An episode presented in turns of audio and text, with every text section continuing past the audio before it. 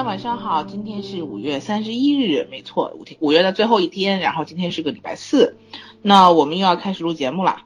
呃，按照最近的惯例呢，我们是要先给自己做广告的，然后以后每一期的节目我们都会在版头宣传一下自己的栏目，因为除了现在这个三言两趴作为主栏目，我们还有两个新的另外的栏目，也是在喜马拉雅，名字是塑料姐妹花的精彩生活以及三言两趴之好好读书。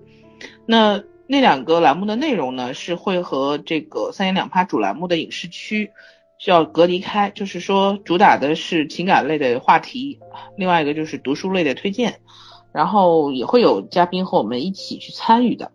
那嘉宾呢，就是我们那个微信群里面的这些呃小伙伴们。那正好顺便就再介绍一下微信群，然后微信群目前是有我们是有两个群了，因为是微信的管理要求吧。然后一个群呢，一群就是人数满了一百之后，我们又开了二群。现在二群是可以随时入群的，就是每周通过我们节目更新的时候，然后在文案里面扫那个二维码就可以入群了。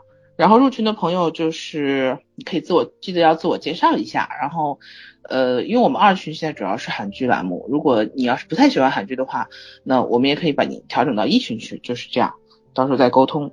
呃，另外我们现在也有。呃，公众号还有微博号，公众号就是三微呃微信公众号就是三言两趴，那微博公众号的名字不是太一样，也叫三言两趴，但是是颜值的颜的三言两趴，所以啊，大家搜索的时候注意呃明确认认清楚就好了。然后那个呃就是广告就到此为止。做个广告结结巴巴的，对呀，太不擅长了，没有太不自恋了，应该这样讲。嗯，好了，那广告就结束了，那我们今天进入今天的正题。我们今天的正题呢是要聊一部翻拍的韩国电影，然后呃叫也叫风流，然后但是豆瓣上是叫风风风。然后我们看的，对，就豆瓣上叫风风风，然后因为后面是韩语我不认识啊，然后那个我们但是我们找找资源的时候叫风流风流风流，那这个片子其实呢它是翻拍捷克的电影叫有希望的男人，嗯。嗯，剧情很类很接近，但是翻拍的更符合韩国的社会关系和价值观吧，毕竟原剧本讲的是。岳父教自己女婿怎么出轨，我觉得这个如果放在亚洲人的家庭里面不太能受得了。对，所以啊，剧本翻拍就变成了姐夫，哎，他俩应该是姐夫教妹夫吧？啊姐，哎不对，哥哥哥哥教妹夫，哥哥教妹夫，然后怎么出轨，就是也挺逗的。然后那个片子先介绍一下班底，然后这个。导演叫李秉宪啊，不是我们日常认识的那个李秉宪，那个我们的演员，他是一个呃导演，然后八零年生人，嗯，是韩国新锐的青年电影导演，代表作有《二十》《今天的恋爱》《老千》等等，然后一二年获得三十八届首尔独立电影节观众奖，那零九年还得了亚洲国际短片电影节最优秀奖品，嗯，他除了这个片子，除了这个还有。嗯，是有一个叫什么积极的体质，呃，也是一六年的。然后阳光姐妹淘，她作为编剧，然后这是一一年的片子，这个片子我们也讲过。还有零八年的非常主播，还有一二年永无结局的故事，那都是电影作品了。嗯，那介绍完导演，要介绍一下编剧，编剧叫张圭生。这个编剧反而，呃，我是王。然后还有老师你好，哎，老师你好，是不是有人看过？我觉得这片子没没看过，零三年的，但是我觉得谁说过，那可能不是我们三个吧。然后还有一个，嗯，零七年的《里长与郡守》，还有零四年的女老师，嗯，女老师与女学生，啊。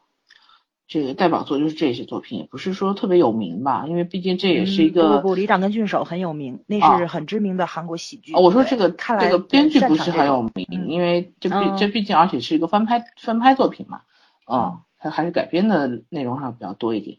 但是这个片子的演员真的，嗯，怎么说呢，非常非常有名。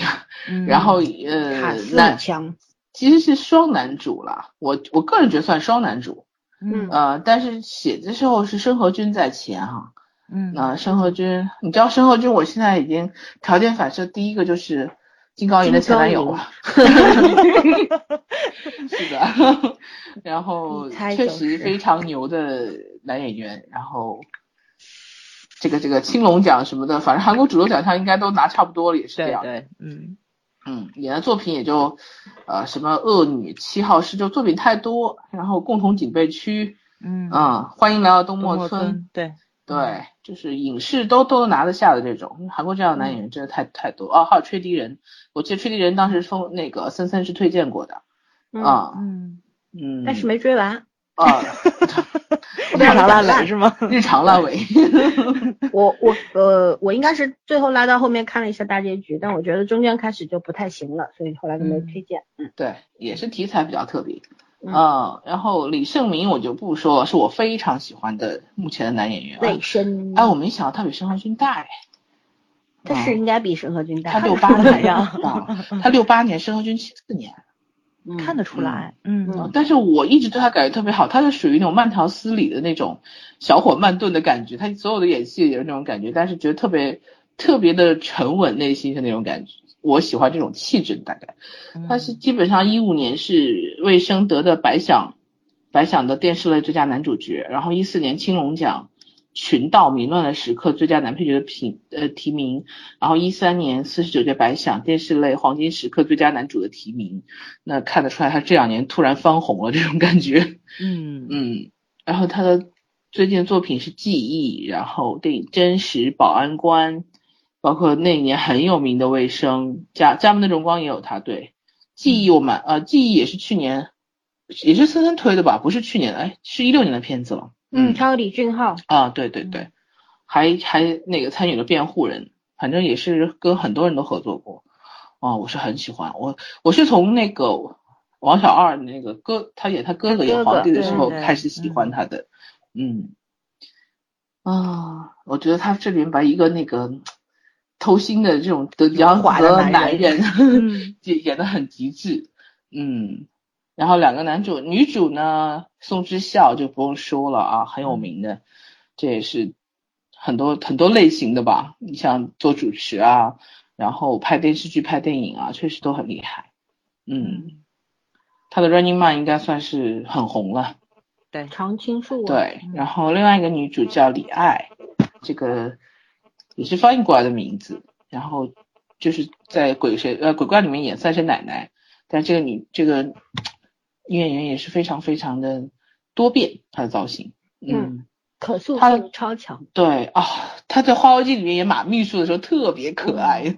马花花记虽然烂了，但是那个片子真的很，他演的马秘书演的非常好，人设都没问题。嗯，对，而且他最有意趣的一点是，他对牛魔王是那种真诚的忠心，而不是掺杂了感情啊什么的。对对对，我觉得这曲都控制的非常好。嗯嗯，然后他还有地狱使者也有他。第一使者找同学看他演的谁，我也不知道。呃，就是 Black 嘛。我我在想，我真的我在想他演的谁，人是有，但是我不知道，我没有看。然后鬼怪就不说了，还有怪物哦，对他还有没关系是爱情，他也参加了，我也真想不起来。我也想不起来。黄海也有他，肯定是那个就是造型多变嘛，然后那个角色，嗯。他这个样外形也很特别，嗯，没错，嗯嗯，身材又好，反正就是可塑性很强。包括公主的男人也有他，公主公主男男男人当年也很红哎，嗯，黄金配角，对，黄金配角，处女座哦。好了，那男主女主基本上介绍完了，现在还有一个，这这叫高俊是哪个？哦，迷哦演迷雾里面男二的，他演的什么？哦，我想起来了。他演的是那个呃，申和君演的他那个妹妹夫，餐厅里面那个主厨。对啊。啊，和他妹夫有和他妹妹有有有一腿的。嗯啊，对对对对对。哦，行不行？我说这里面很多配角，然后你就觉得很眼熟，但是真的要一个个去想。嗯嗯。基本上主角就大概就介绍这么多吧。然后这个片子是个不折不扣的喜剧片。嗯嗯嗯。那下面进入打分环节，例行开始打分。嗯。嗯，谁先打？小同学先打。我来吧，我肯定是最高分啊。嗯，你又是最高分。对啊。先给了豆瓣的那个。我可以咱仨里面的，我肯定是最高分，不用问。对。呃，我是在开播之前，哎，不能叫开播，就是录音之前我才知道这是一部翻拍片儿。哦，好吧。对啊，所以，所以我刚刚我还说了嘛，我觉得剧本很好，但是真的如果说是有原著在里面的话呢，我只能夸一夸，我觉得他那个能做到就是出轨这个怎么说呢，就主题是吧？素材，嗯，对，咱们亚洲人很容易拍跑偏了。对对吧？对，很容易撕，没错。但是他这片子是真的做到了黑色幽默，而不而不是庸俗，就那种低俗的吵架什么的，就是幽默感特别强，而且有了咱东方的风格，呃，哎，也不能叫东方，我觉得是爱情模式有了咱东方那种感觉，而且是现代的东方的爱情观，所以接受起来吧特别容易，然后又不触及大家的三观底线，然后这个呃演员们演的特别好。人，因为剧本剧本的人物性格又特别鲜明，再加上确实呢，大卡司演技都很优秀，我觉得他们都不能说是演技合格了，我觉得是优秀。嗯，不起腻很难得。没错，没错，没错，对。照道理，这种题材很容易油腻，对吧？对对对，因为怎么说呢，就是嗯，看的过程中啊。这个剧本的焦点，他可能就是想放在这个中年人的婚姻生活上，它不算爱情，我觉得算是婚姻生活。但是它主题呢，应该是婚姻关系跟偷情关系的，不对，婚姻与偷情的各种关系。然后正好这婚姻吧是一个长期的关系，偷心又是一个短期的关系。我觉得他这长期跟短期交织，这个做的特别特别的到位。就是其实他线头非常多，但是一杂而不乱。我觉得他剧本特别的规整，我特别扎实。而且转也很合理，没错没错。所以呢，你就看的过程中的时候毫不突兀，你就跟着他起承转合走，你只要坐在那里笑就可以了。对我这我这觉得特别符，对特别符合我的那个，嗯，就是那个叫什么来笑点。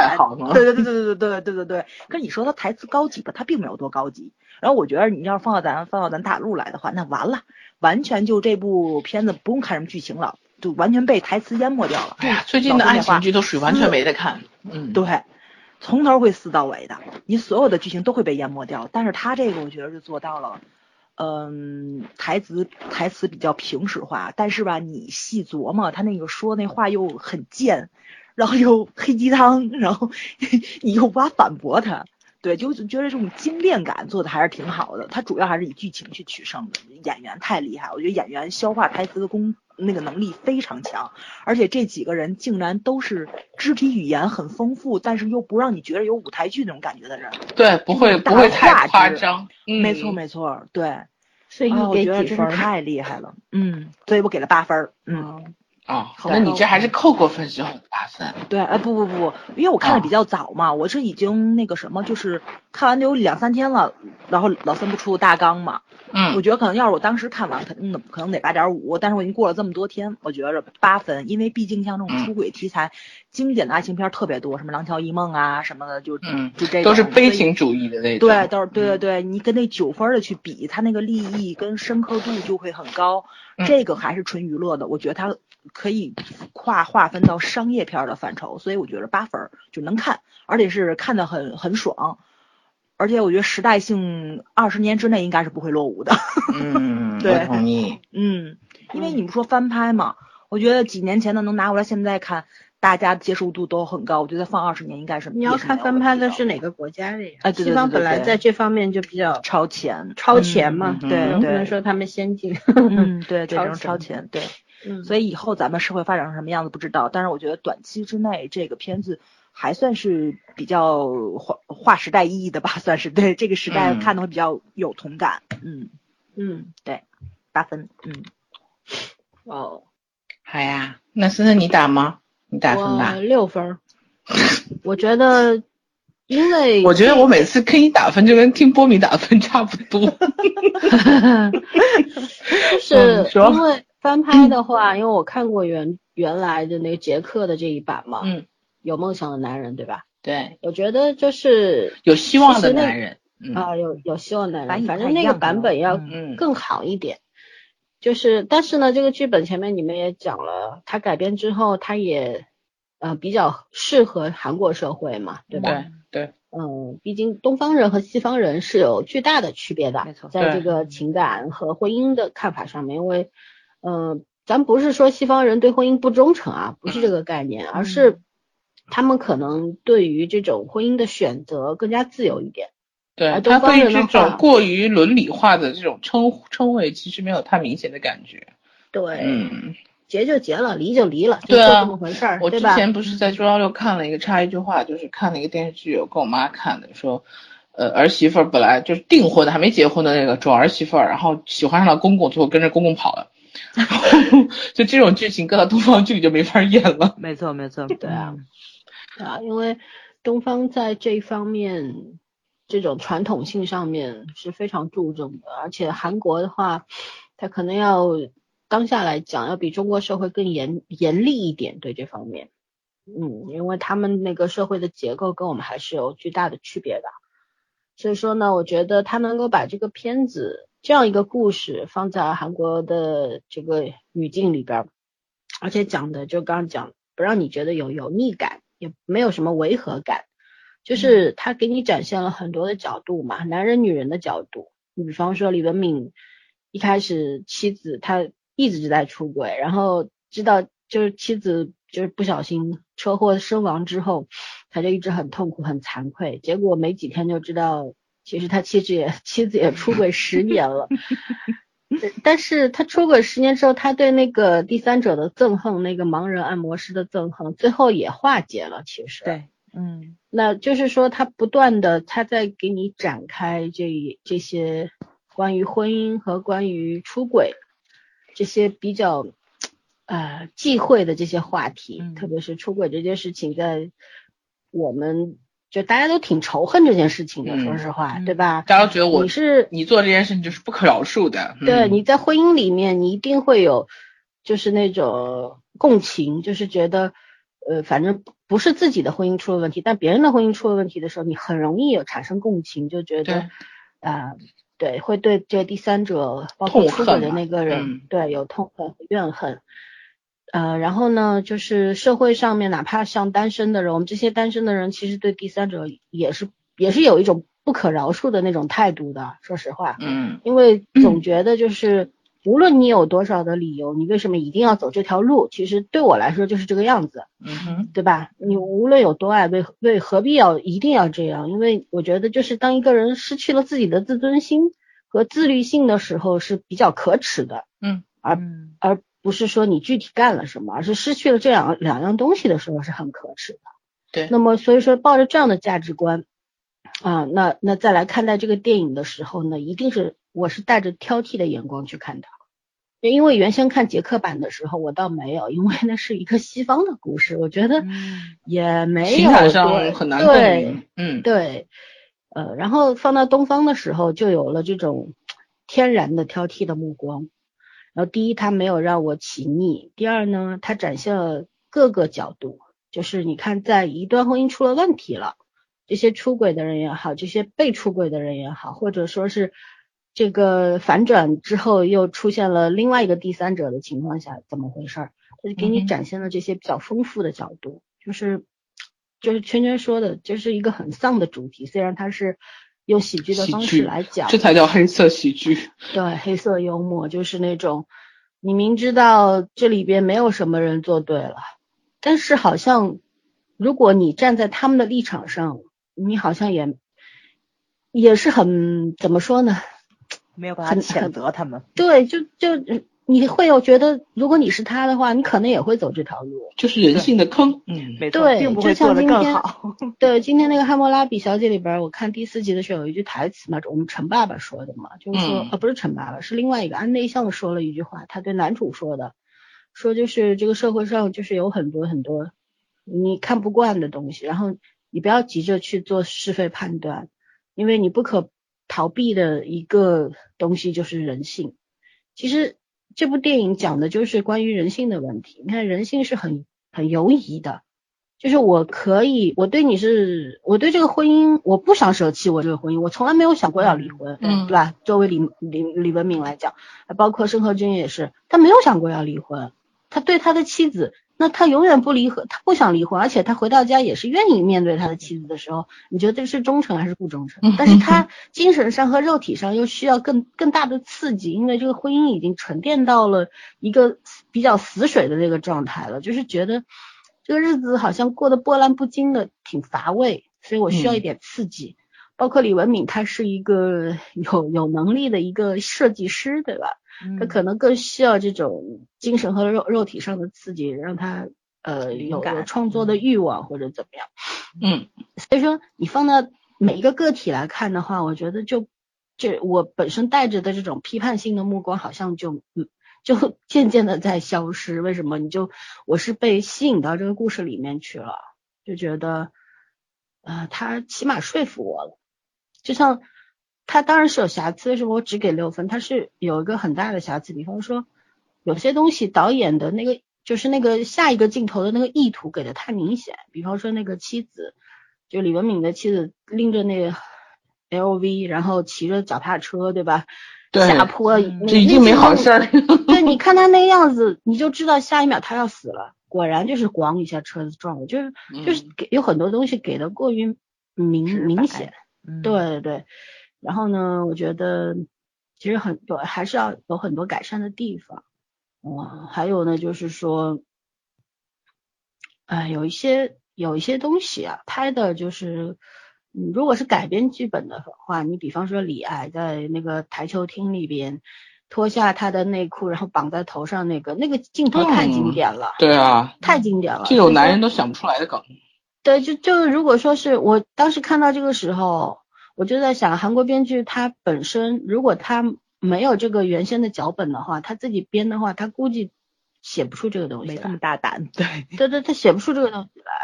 对，然后这个东西真的是，我觉得真的是有生活的，这个不是说随便编出来的。嗯，对，嗯，就是有很多细节的东西，就是反正是买下来的这个剧本嘛，对吧？你也不能说他是他是翻拍，你也不能说他。模仿或者致，你只能说他这就是向原著致敬嘛，或者是按照原著来拍嘛，对吧？嗯嗯。所以说，但我觉得还是在这些细节方面，我觉得是编剧的能力可能不太够，所以说他在这个这些东西上面没有什么改变，就是没有加入自己的东西。对。因为这个东西在原先的作品当中是有的。说实话，我就是看这个电影之前，我就没有去做看过任何的介绍。我只是看看到是申河君和李文明演的，我才去看的，你知道吗？所以说我没有看过任何的介绍。但是当看到这个镜头的时候，我突然想起来，我的天呐，这片子我我在哪看过？对，因为这个镜头就太熟了，太经典了，对吧？有很多以前人家做那种 动图的时候，这个也有也有做过动图，所以说印象太深刻啊。我觉得这点比较遗憾的，所以说我我就只能。给到六分，如果他多加一些原创性的东西的话，可能分数会比较高一点吧。嗯，就这样。嗯，好吧，你们俩给的分数我取个中间值吧，七分。他就是，因为本身也差不多就是这些分数了。嗯，怎么说呢？你毕竟不是原创剧本嘛。他如果原创剧本到这个程度的话，那给八分是真的应该的。嗯，因为确实是喜剧拍这种不不确实是很不好写，而且有一些梗。就东方人严肃惯了嘛，没有老外玩得开，说白了就是，就有些东西可能可能是他改编的话，效果会更好，好过他如果真的自己编，自己编有可能就是也不是说不好笑，但有可能就是比较严肃那种笑吧，就是咱们自己编有成功的，香港的大丈夫那个是讲招妓啊，对，就是说他反正风格是会不一样的，因为这个片子我确实看整个过程里面，我也还是觉得有有那种嗯西方式的那种幽默在。嗯嗯嗯，那但是演员是都很厉害的，演员真的很加分。嗯，然后我我印象超深刻的是那个最后快结局的时候，当时李胜明跟那个就是演女二那个那个李艾嘛，然后两人在一起吃饭的时候，就是他他是为了拯救他妹妹的婚姻，所以硬拉，因为他太太已经不在了嘛，硬拉了这个。差一点成为第三者的这个女生，然后成一凑一对儿的，他俩原来就是朋友吧，属于那种酒肉朋友的感觉，可以滚床单的朋友，对，嗯，可以滚床单的朋友的那种状态。然后他就说，然后这女孩子就说，那我们俩就有必要这样假戏真做吗？来成全别人。然后当时李秀梅说，嗯，你就是说你你怎么知道只有就只有我妹夫在出轨呢？然后当时眨了一下眼睛，哦，我觉得他那个表情 就是那个画面的呃明暗度是跟着他那个眨眼的状态不一样了。就是不光是画面的明暗度，是那个影片整个背景的明暗度都不一样啊，所以我觉得那个那一点很精巧，然后演员是非常到位的。就是这个世界有一些东西，我之所以这个觉得这个片子丧呢，就是因为我觉得这个世界有一些东西是你明明知道一直都会存在的，然后你可能很可能每个人的人生都会碰到，然后你又无法去改变它，你也无法去谴责它，你甚至无法判断它，就是。你没有被这样诱惑过，你不知道你会不会也做出来一样的事情，或者是你人生中被经历了这样的事情，你都不知道。对，也不是，我觉得大家都是揣着明白装糊涂。嗯，没有，有的时候就是真的，真的有人是不知道的。对，那那是我们曾经觉得不知道人比较就是比较美好，人生会比较好一点。可是你你现在看完这个片子之后，你你不知道，没法判断那个不知道人是不是更更应该幸福一点。所以我觉得这种丧让我觉得特别头疼，然后远比起来那种，呃，就是堆出来的，就是明知道是丧还要活下去的那种感觉更糟糕。嗯 嗯，所以这方面来说，就是从主题和利益上来说，它是成功了的。但是因为因为毕竟是一个改编剧本，而且就像刚才呃森森和早说，他没有他自己的独特的风味出来，然后他借鉴了更多的东西，那所以还是应该扣一点分。我觉得七分就 OK 了，嗯嗯，那也不错了，挺高的。对对，没错没错。我觉得还算还算成功，嗯，还算成功，很流畅。演员加分，剪辑还是 OK 的，剪辑流畅。颜色啊什么的都还蛮好，嗯嗯。我觉得其实让最让人惊鸿一瞥的是他太太，嗯，对，大嫂对吧？哦对，并没有几个镜头，也没有几几几分钟，但真的让人印象深刻。而且他们把济州岛看到他，对，把济州岛拍的也太美了，对啊对啊，济州岛最美的地方都拍出来了。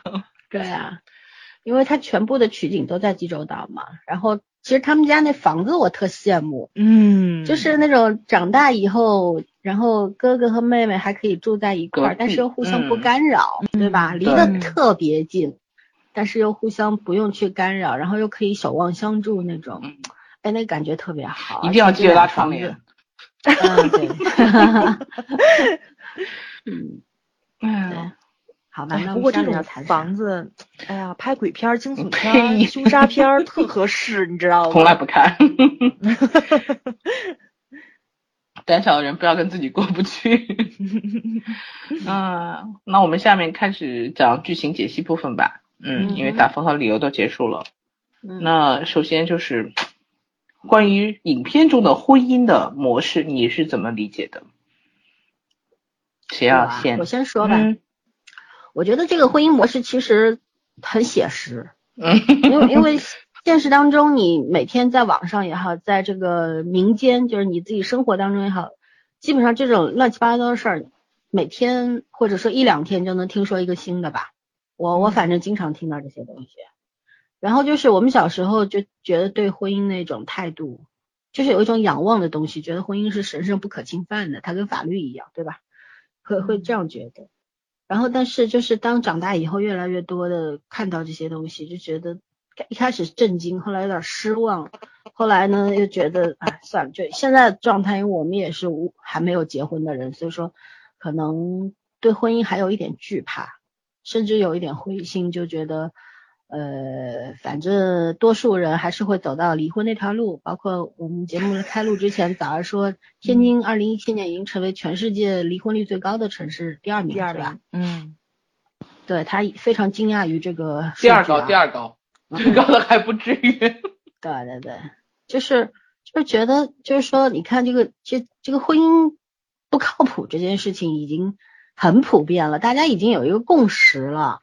对吧？然后有了这种共识之后，你反而会对婚姻失去了那种期待，甚至于就是有一些有一些惧怕吧，就觉得既然如此，何必要走出那一步？嗯，所以我们在做婚礼的时候，经常我我那时候给小鱼写个台词，就是说 踏入婚姻这道门是需要勇气的，嗯，是真的。然后小鱼上周在一个婚礼上面，新郎新娘宣誓之后，他说了一句。话特有意思，他说无论将来的岁月，你们是。婚姻是作为坟墓也好，还是天堂也好，都要你们自己去过。我当时就 很想给小鱼点个赞。我天呐，我后来问他，我说他楼上就萌生番茄吗？对，我说你怎么想到坟墓两个字？然后他说我说的是实话呀。我顿时觉得小鱼长大了。然后 那说回受骗了是吗？说回这个电影的话，我就觉得就是说这个电影它虽然丧，但是它向我展现了一种可能性，就是说你看。就是说，我们虽然听道听途说，听到别人，然后在网络上看新闻，看到各种各样这种失败婚姻的那种个案嘛，对吧？就觉得失败的婚姻各有各的不幸。但是你看，其实你要延续这个婚姻，还是说要毁灭这个婚姻，其实是一种选择。就像当年你结婚也是一种选择，其实是一样的。然后在婚姻当中，真的也没有特别高尚的那个人。其实大家，你要说龌龊的话，大家都挺龌龊的；要说自私吧，都挺挺自私的，嗯，对吧？然后你想想看，李文敏扮演的这位，他他的太太为什么会一直容忍他？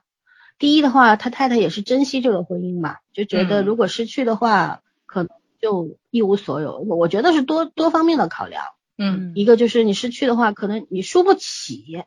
还有一个呢，就是这是他生活的来源。毕竟李文敏是可以潇洒到，就是说我可以一边我开自行车是计程车是体验生活，对，就这么回事儿，对吧？他们家不缺钱，就这样。我觉得这也是一个重要的考虑因素吧。毕竟她是个家庭主妇，她没有工作。嗯。然后在李文敏身上。他也得到了某种安全感，他知道他跟在外面有无数的跟无数的女人这个有交有交集，对，睡过很多女人，但是但是回来之后，他依然会摆出那种对你献殷勤的样子，哪怕是撒谎骗你，但是你那也有你，我还是有我的位置，嗯，对，就想要我我我想要接受的东西，嗯，这应该就是某一某一类婚姻类人士的。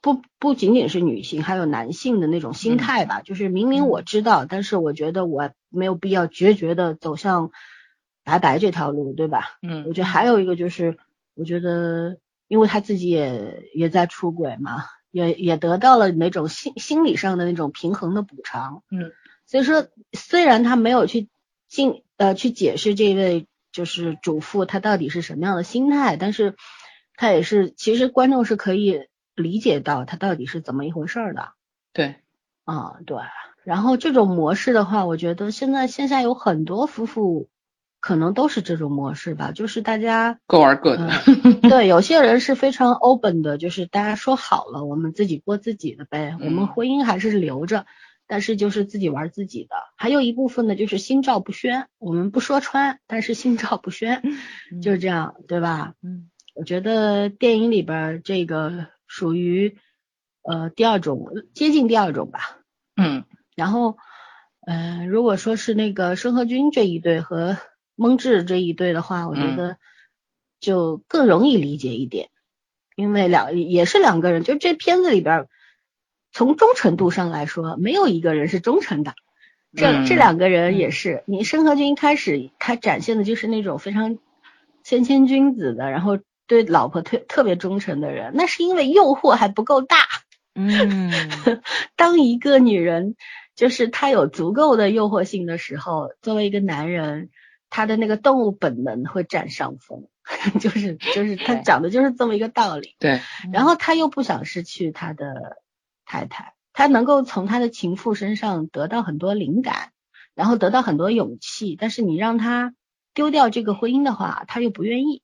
对吧？所以说就展现了一个小男人的那种，嗯，不够洒脱，然后呃，看上去有点让人瞧不上的那种感觉。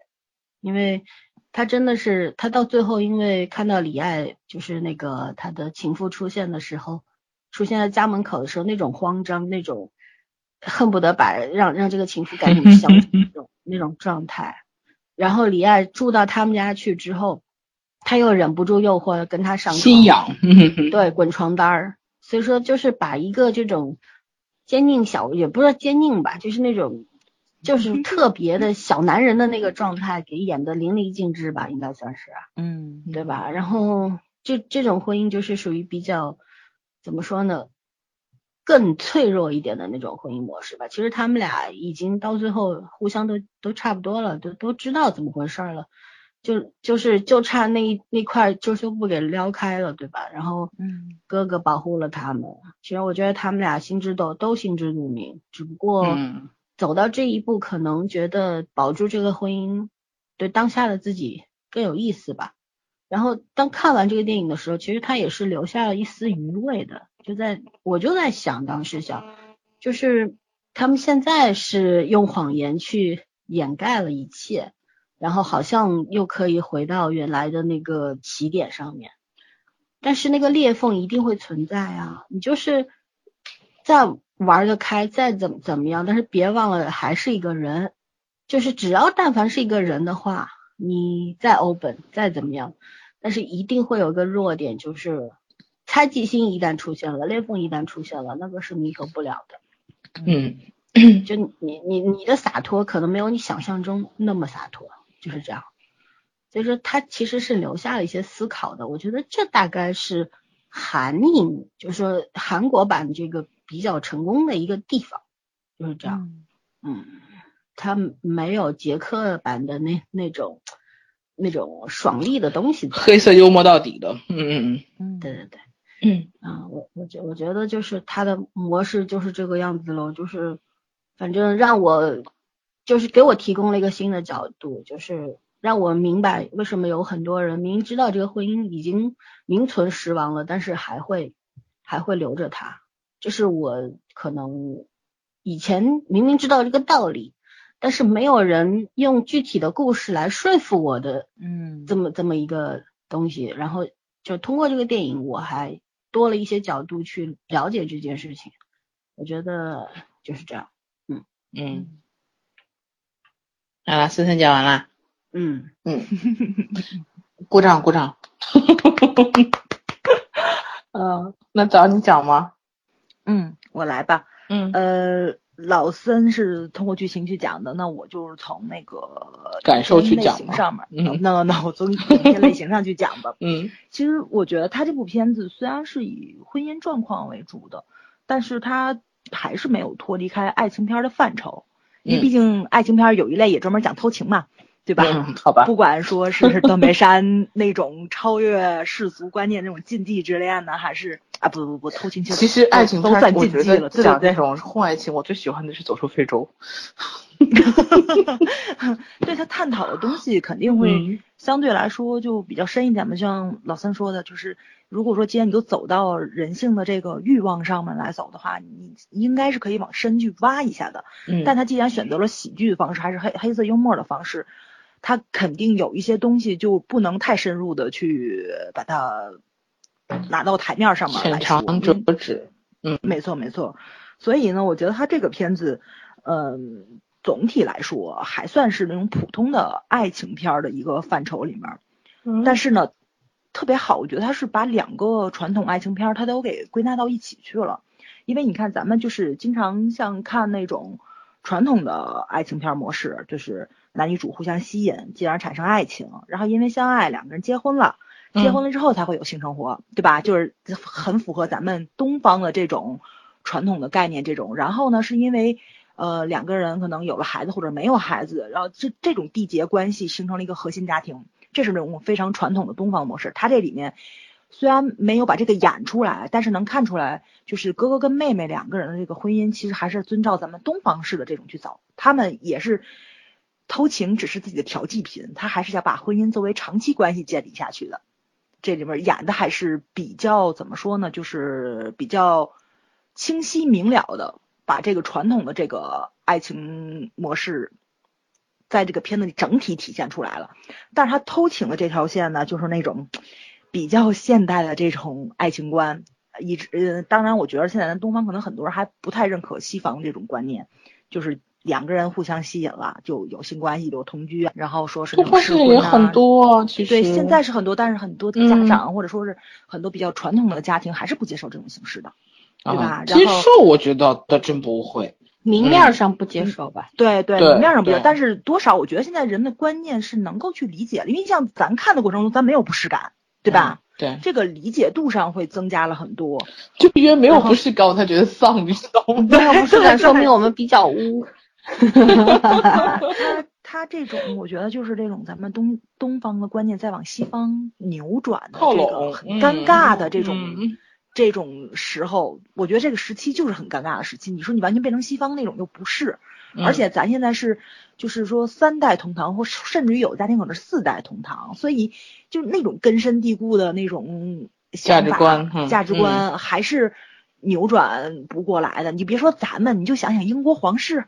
对吧？你想想，查尔斯王子他想娶卡米拉，他多费劲呢，他这都晚年才娶上的。对，所以这种呃正妻跟情妇共存的这种情况，可能我觉得不止咱东方，可能西方也要受一定的限制，因为他们那个年代性在这里面坐着了。嗯，所以我觉得要看社会地位啊。对对对对对对对，你肯定要把这些都这些东西都加上去的嘛，阶级的问题，然后社会问题。但是他这个我觉得他没有探讨的这么宽，他就是。着重于小老百姓，而且老三刚那话特别对，就是他为什么把哥哥塑造成为有钱的这个阶级，就是因为他可能不会去受一些世俗类的杂事，去分散他的精力跟他的这个体力问题，所以他才有时间跟有闲钱，然后去做这件事情，所以他这个局限性是比较高一点的啦。但是你看的过程中。嗯，人设跟那什么是不违和的，跟他剧情是不违和的。你觉得这事儿挺像他们他们这一类人做的，包括他为什么就是观念上有这个想法，所以他才会给他妹夫去洗脑，对吧？不然我不然你觉得很正常的一个哥哥不会这么害自己妹妹？他觉得这是生活的调剂品。对对对对，就而且。就老孙那话嘛，就为什么看的过程中会觉着，哎，这事儿发生在男生上很正常，就是只不过诱惑力够大不够大的问题，对吧？嗯。因为自古来说嘛，就是男人你想占有更多的社会资源，一个是物质上的，一个就是精神上的，就是从这个怎么说呢？就更多的女人其实也算是他这种个人魅力的一种展现，所以这个。呃，申河军大叔他这个后期有了情妇之后的那种嘚瑟，或者说重振雄风的样子，你才有说服力。他其实是特别怎么说呢？抓住了两性在婚姻关系中这种性格或者说家庭地位的这种喜剧上的扭转的这种东西在。其实你看了半天，我觉着你说他们之间彻底没有爱情吧，也不是，但只不过就是生活的时间久了，然后这种性吸引力或者说是。关系上的这种怎么说呢这种长期的性伴侣没错没错失去了很多的这个新鲜感乐趣吧对对对 对对对对对 他需要把这种长期关系建立下去的时候他可能是要提升自己的这个魅力值或者就是大哥说那话就是我有了愧疚感或者说是我有了那种就是那个我对不起你然后我需要补偿你那种补偿心态的话他可能就会更投入到这个婚姻关系中去，虽然我觉得特狡辩，你知道吗？但是你也明白这是人性。对，他在这方面刻画的还挺让我无言以对的。对，虽然我特 别咬牙切齿吧，但是我会觉得这事儿你说发生在男人身上正常吗？正常，女人也这样。对吧？对，女生女人也是这样的，包括那个，我觉得宋智孝就是他哥回来不说他嘛，你看你老公会挣钱的时候，是不是觉得你老公特有魅力？他说其实也不是，就 对吧？就他他的那种，就是身为女人的，也不说辩解吧，就身为女人那种对老公的那个扭转上的那个。敏锐度、敏感度，她是有的。她并不只是她老公会挣钱了，她觉得她老公就有他们可能恋爱的时候那种自信感啊，或者什么的，她很敏锐的抓住了这种感觉。但是她还没有往出轨那上面去想，她可能觉得这是金钱带给她老公的，嗯，对吧？对，就是这种我有挣钱能力了，可能家庭地位上提升了这种自信感给她，没往别别的地地方去想。但是很可怕，就是男人有时候特别低估女人的智商，女人只有在爱你的时候，智商才是负的。但是只要他的这个爱不是那么纯粹的时候，我觉得一个个都是福尔摩斯。所以他的这个慢慢的转变，然后像他大嫂，像这个谁，像这个宋智孝两个人，慢慢的发现老公出轨的这种蛛丝马迹的那个台词啊、剧情啊，穿插的也特别特别的讲究。然后，这破案的什么，所以我觉得他他这就真的是剧本是给我挺大的震撼，他一点都不突兀，而且特别深刻的在讲这个婚姻，在婚姻中两性，男人跟女人真没有什么太大区别，都是动物，对，就那种动物本能，你真没有办法去反驳这个编剧塑造的这个人物，所以我到现在为止还是觉得就是剧本特别好，演员的二次创作才会更好。如果没有这个剧本去打底子的话，所以真是演员再有本事，还说白了就跟拍咱们大陆剧的那种胡思乱扯那种感觉是一样的。但是他这个是完全没有，哎，所以我觉得如果真的是让我觉得有的一个原创剧本他们是改编的话，可能我跟圈儿或者老三一样分儿也得往下降。但是我第一次看啊，我就真的是很折服于他们这个剧本的精巧度。对，嗯嗯，哦，对，婚姻关系讲的真的。挺清楚明白的，嗯，角度也比较多，而且你说它特别深刻吧？没有，但是它绝对是比那种很肤浅的那种探讨，我觉得要深深一个度数。对，嗯，就直面这件事情，没错，没有遮遮掩掩，不回避，嗯，而且是给你讲这种模式，各种各种婚姻当中有各种的可能性。它跟爱情一样是没有标准的，对对对，不同的人会遇到不同的关系，没错，对吧？他虽然在讲婚姻关系，但是他没有剖离开爱情去讲，就包括就是刚刚老三跟那个老三说了嘛，就是最后那个谁，就是那个李艾演的那个角色跟大哥又成了一对儿，你说他们两个之间没有爱情吗？我觉得不算，只不过，呃，就是那种不是纯粹的爱情啊，肯定是有感情在的。就是他其实这个很复杂，但是你想一想，咱们现实中的这种婚姻关系就是这么复杂，谁都说不清道不明。咱们顶能说茶余饭后去聊一聊别人的婚姻跟爱情，那都是片面的、主观的、局部的，对吧？因为你信息并不是很全，所以呢，就是它这个复杂说不清道不明的这种东西，我觉得挺到位的。这就是让我觉得这个特别佩服演员的那个怎么说呢？就是。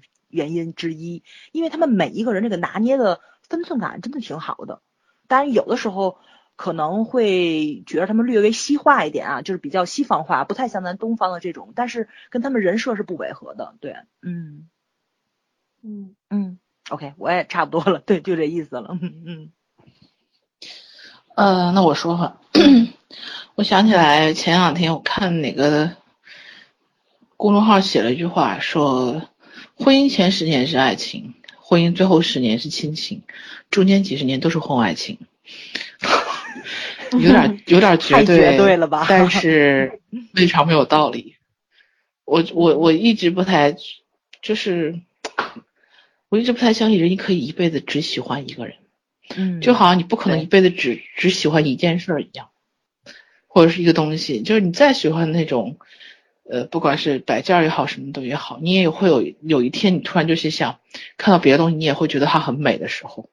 嗯嗯，所以如果人对物品都是这样，人对人一定也是这样。嗯，这是人的本能。我觉得，就因为人在不断的喜新厌旧，这个世界才会不断的进步。但是也很悲哀的就是，你早晚都会有旧的那一天。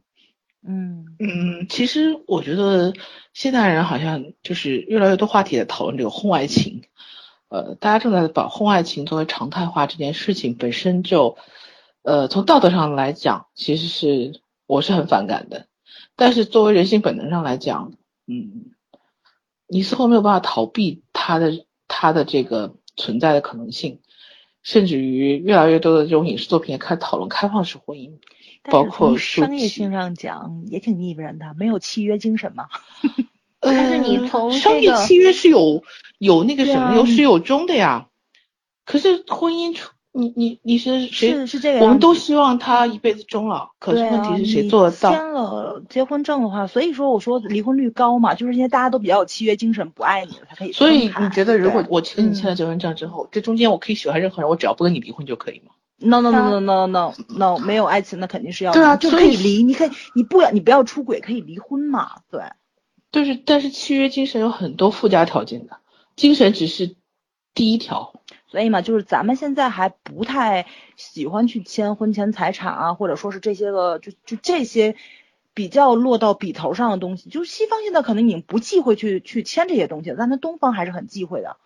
其实我一直觉得核心问题不在于这个，核心问题在于你是相信婚姻是爱情，婚姻是爱情本身，还是说婚姻爱情只是婚姻的一部分？爱情只是婚姻的一部分。对你如果相信这个的话，嗯，那其实你对契约就这个东西，你就要换角度去看它。只有精神的契约是没有没有是没有长久性的。所以说不要结嘛，两个一起过不合分就完了。我一直不都在说这个想法吗？我插一句关于契约这件事情，我其实就是觉得我我觉得。反而还是对这个事情看的比较的，就是呃单纯吧。单纯，对对，因为契约这个东西是什么？你比方说，咱们不说结婚，咱们说离婚好了。契呃离婚的话就是 撕毁契约。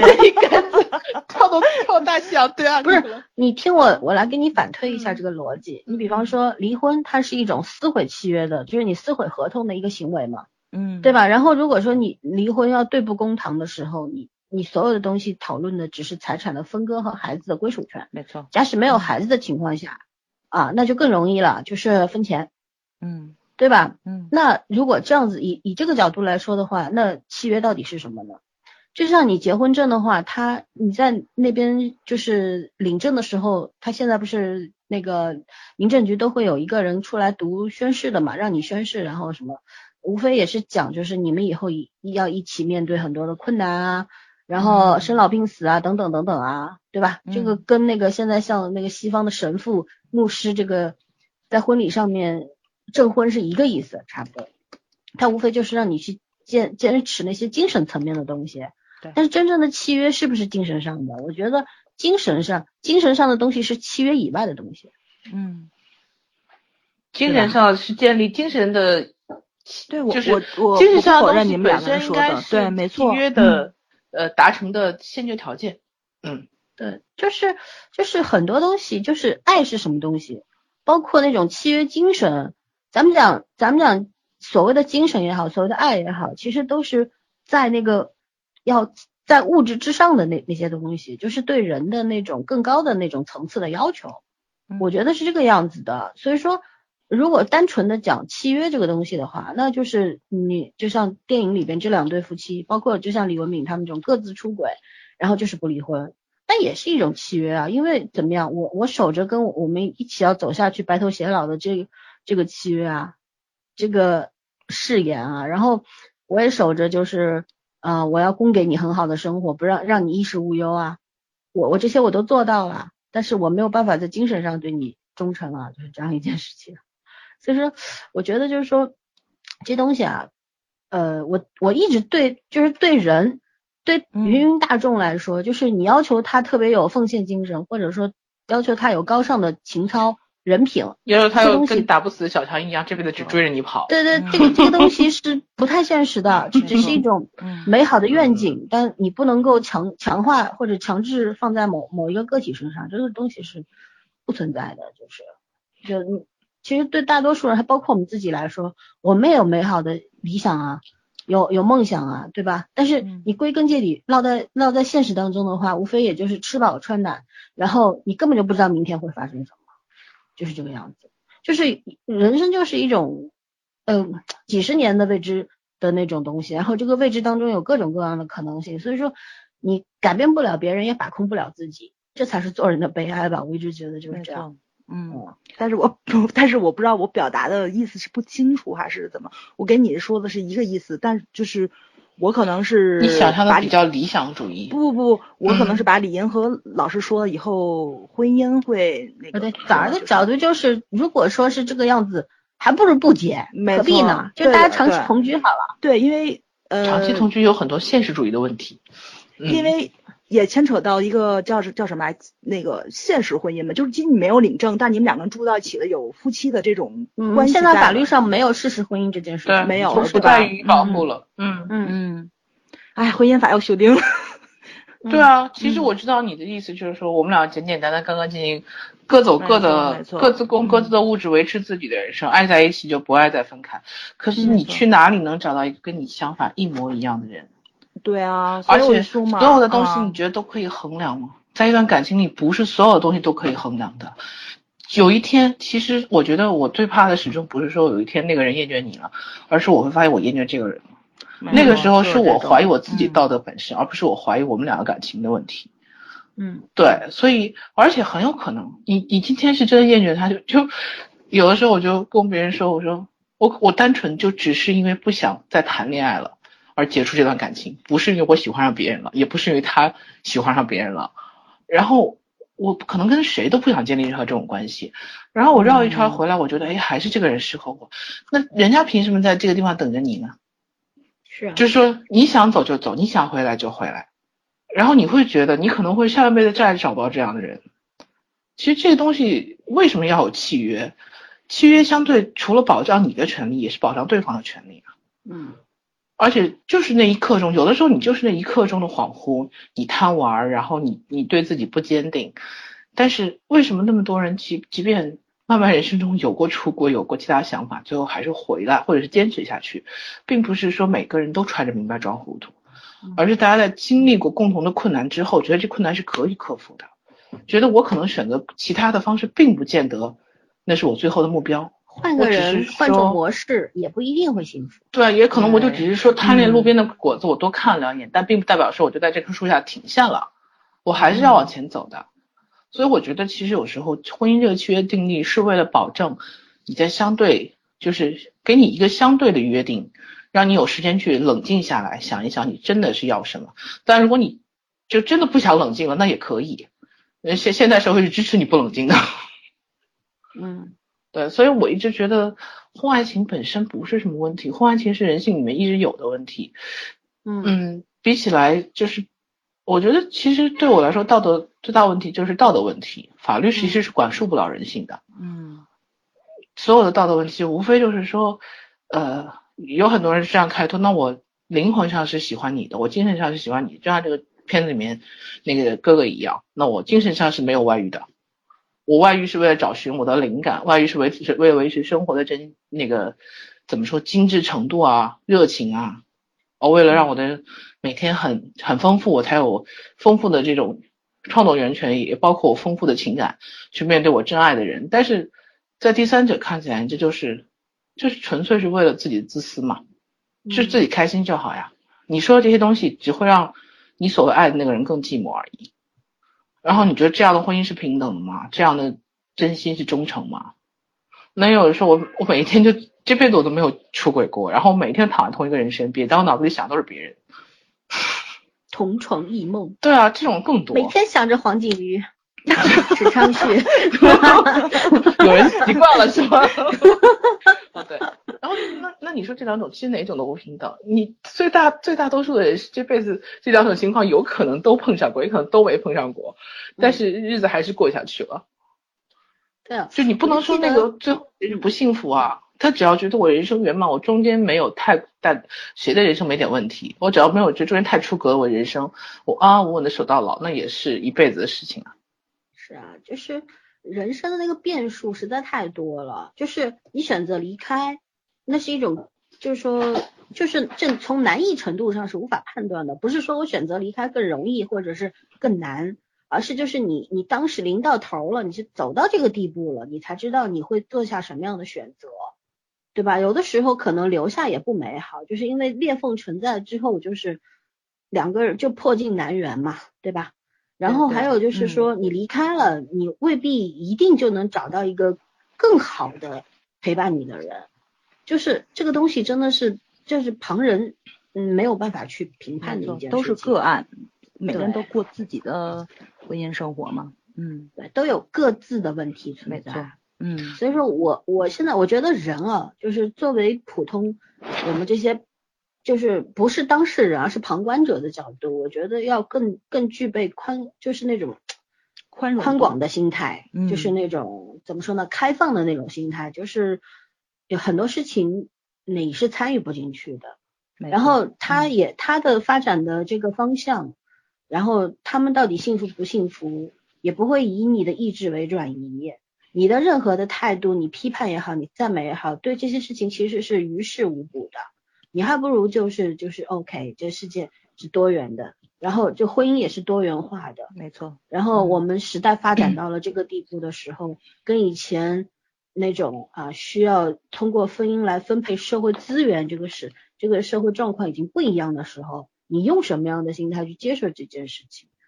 然后去看待婚姻关系，我觉得这个是比较重要的。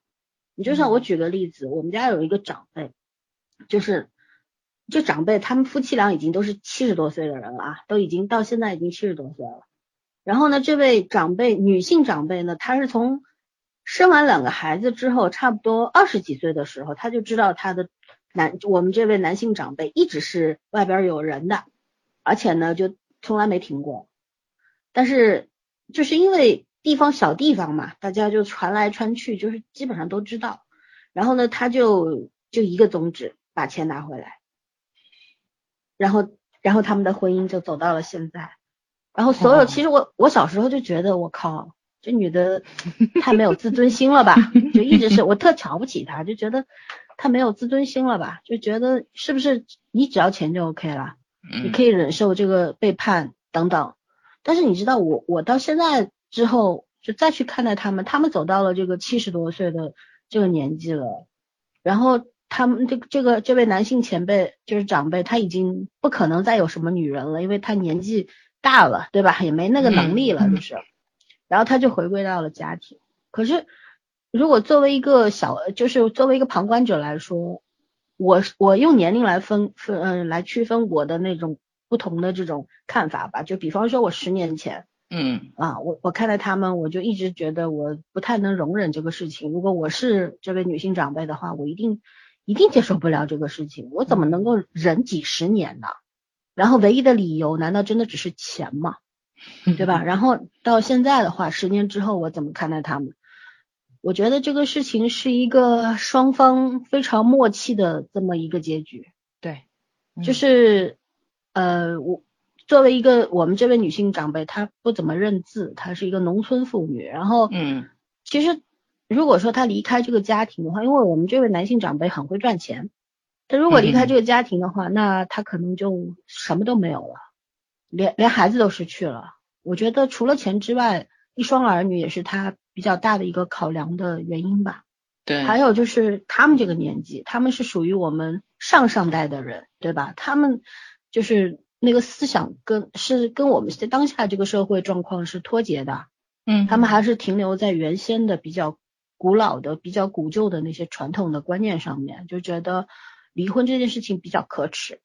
好，那我们就抛开这些原因，我们再看他们现在，就是男性长辈做了两次心脏搭桥，然后从一个二百斤的胖子变成了一个一百三十斤的瘦子，然后这位女性长辈就一直陪伴在他身边。在医院里边，呃，他嫌弃护工做不好，然后自己端屎端尿伺候他吃喝拉撒，嗯，然后回到家里之后，每天就是不停的就是换着法儿的给他做好吃的，然后照顾他，然后，嗯，我现在从我的角度来看，你说他们之间，你何必要去谈爱呢？爱这个东西可能从来没有过，嗯，但是他们之间又是什么呢？那如果不是爱，又是什么呢？就是那种爱，可能跟我们认为的那个爱情不太同一种东西。没错，嗯，就是他们现在就是老来伴，然后对过去的种种都烟消云散了，人到了这个时候了，还想那么多干嘛呢？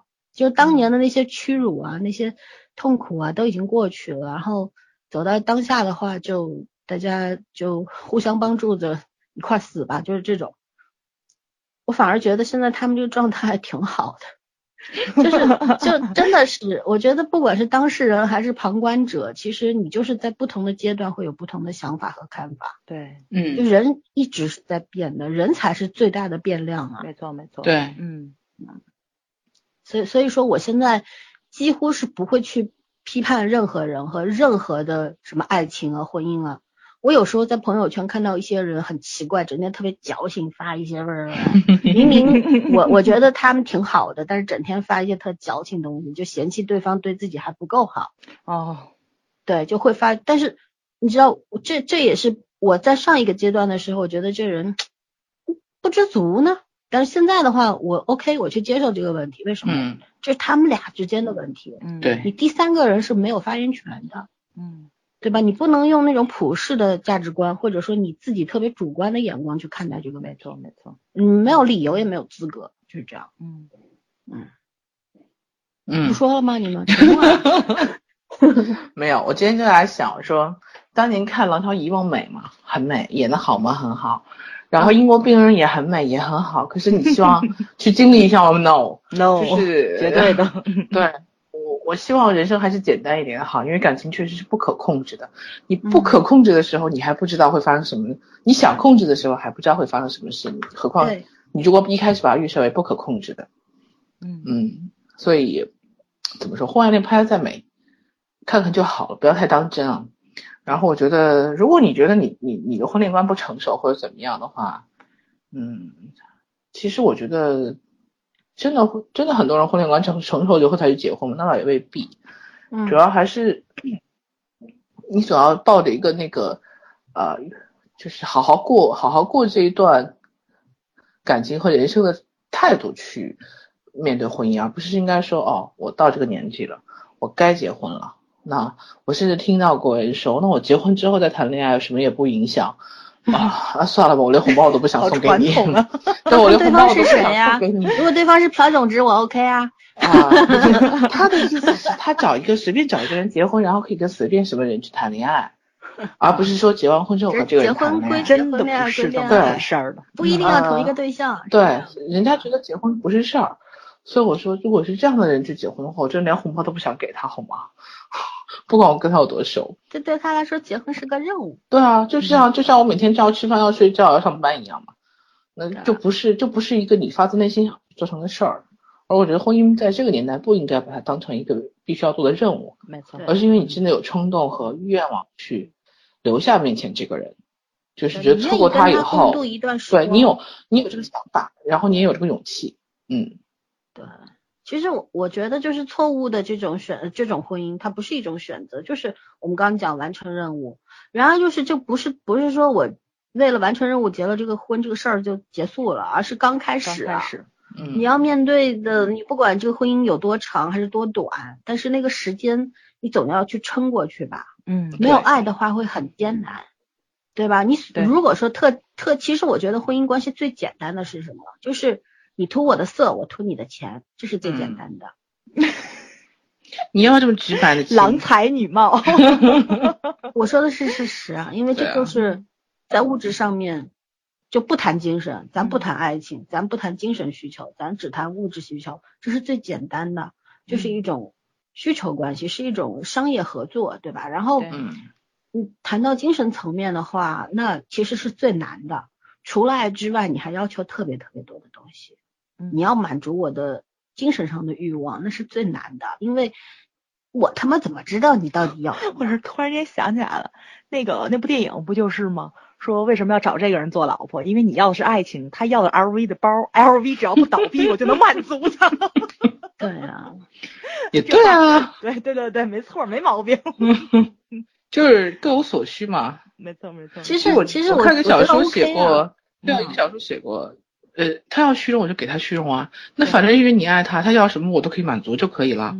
嗯，我我其实我我就是因为最近在看那个拉着看那个结爱嘛，什么什么什么大人来着？我的千岁大初恋，呃，千岁大人还是千年？我结爱我的不一样大人啊，他是小说吧？啊，小说名字我不知道。反正我觉得其实这种什么一只狐狸要。追求一个人，而且生生世世的这种才比较可怕，好吗？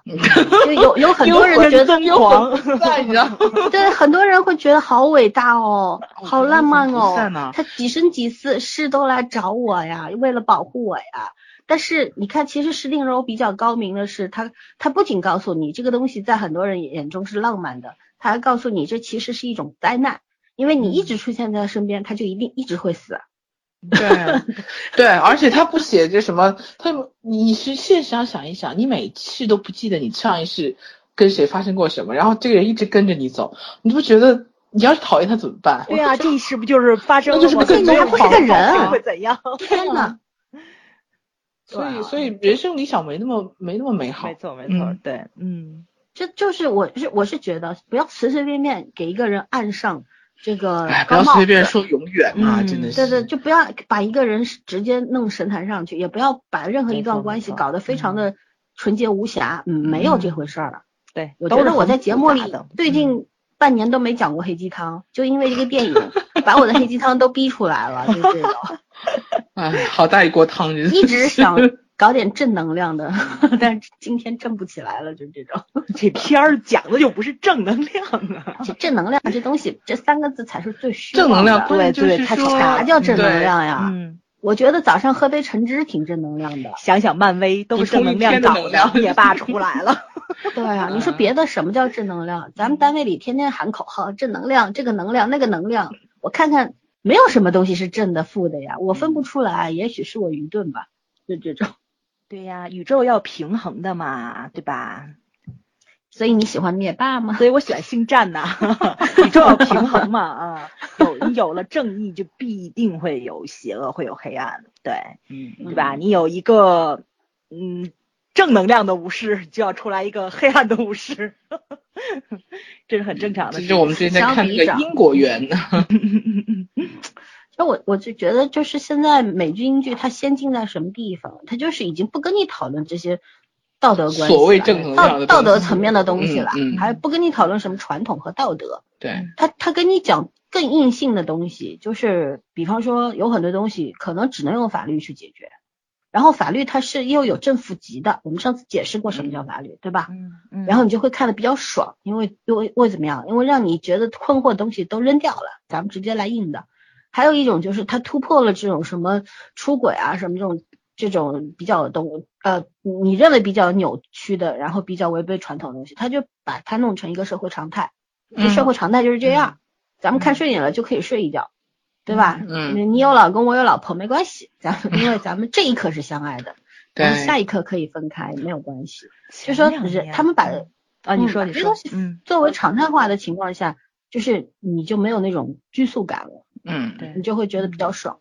嗯，但是在东方社会里边，我觉得要讨论直直截了当的，毫无这个顾忌的去讨论这个事情，估计五十年后，嗯，可能我们这个一头白发、牙齿都掉光的时候，大概会看到这个状况的。嗯，对，所以说我觉得这东西改编的还挺好。没错，但中国应该是没有机会去改变的，因为。广电不会批。咱们前两年拍的那个小丈夫还是大丈夫，我印象中那个俞飞鸿那个角色不也是离婚之后找了一个男朋友吗？嗯，但是最后就是大家都觉得剧情到结尾是硬凹过来的，她又跟她老公复复婚了，对吧？是既没有爱情又没有忠诚，然后她的经济也独立了。一个女一个女人为什么要吃回头草？而且她吃的还很。顺理成章的，就是就是在剧情里边是顺理成章的，然后那种还扮演了一个大结尾的那种 happy ending 嘛，妻那个就是那种那个夫妻很和美的那种，就所有的观众不都炸了吗？对，嗯，挺无法理解，咱们确确实是有时候还是怎么说呢？是把传统的这种也不能说糟粕吧，就是传统的这种硬性的思维方式给你固定在这里了。嗯，对，没错，就是很多东西，如果你嗯，就是不愿意去谈及，就觉得这个东西是不可以拿出来讲的时候，其实就是一种扭曲。嗯，我觉得没有什么东西是不可以拿出来讨论的，因为对，就是说，如果说一些一些明明就是问题很大的东西，也就是说你可能讨论的那个那个范围不会很大，因为为什么？它已经有比较明显的一个结果在那儿，因为大家很容易达成共识。嗯，但有很多事情，它是就是有很多的面，然后它就是很矛盾的一件事情的时候，我觉得是可以拿出来讨论的。嗯，包括你像我们现在就是我们的国家在向西方社会靠拢，我们走这个中国特色的社会主义，跟我们书上学到社会主义不是一件事儿。其实我们就是有很多东西就是资本主义的很多的模式，对不对？对。但是就经济也在腾飞，然后大家你看网络世界，大家接受讯息量那么那么大。然后其实，然后你你在这个不可以讲，那个不可以讲，对吧？你婚外情不可以讲，啊，这个不可以，那个不可以。但是你当你把这些东西全部关闭起来，不让大家讨论的时候，反而会触发他的那种行动力啊。就是你不让我讲，对吧？那我做，那我做，对，对我做了，反正也不能不能苛刻我，不能苛责我，是这样。嗯，没有法律保护啊。我一直觉得可能。西方那边像言论自由这种事情可能会比咱们这边要开放，或者说民主。然后最近不是看了很多那个脱口秀嘛，嗯，我发现可能我也有一点有一点误解了他们。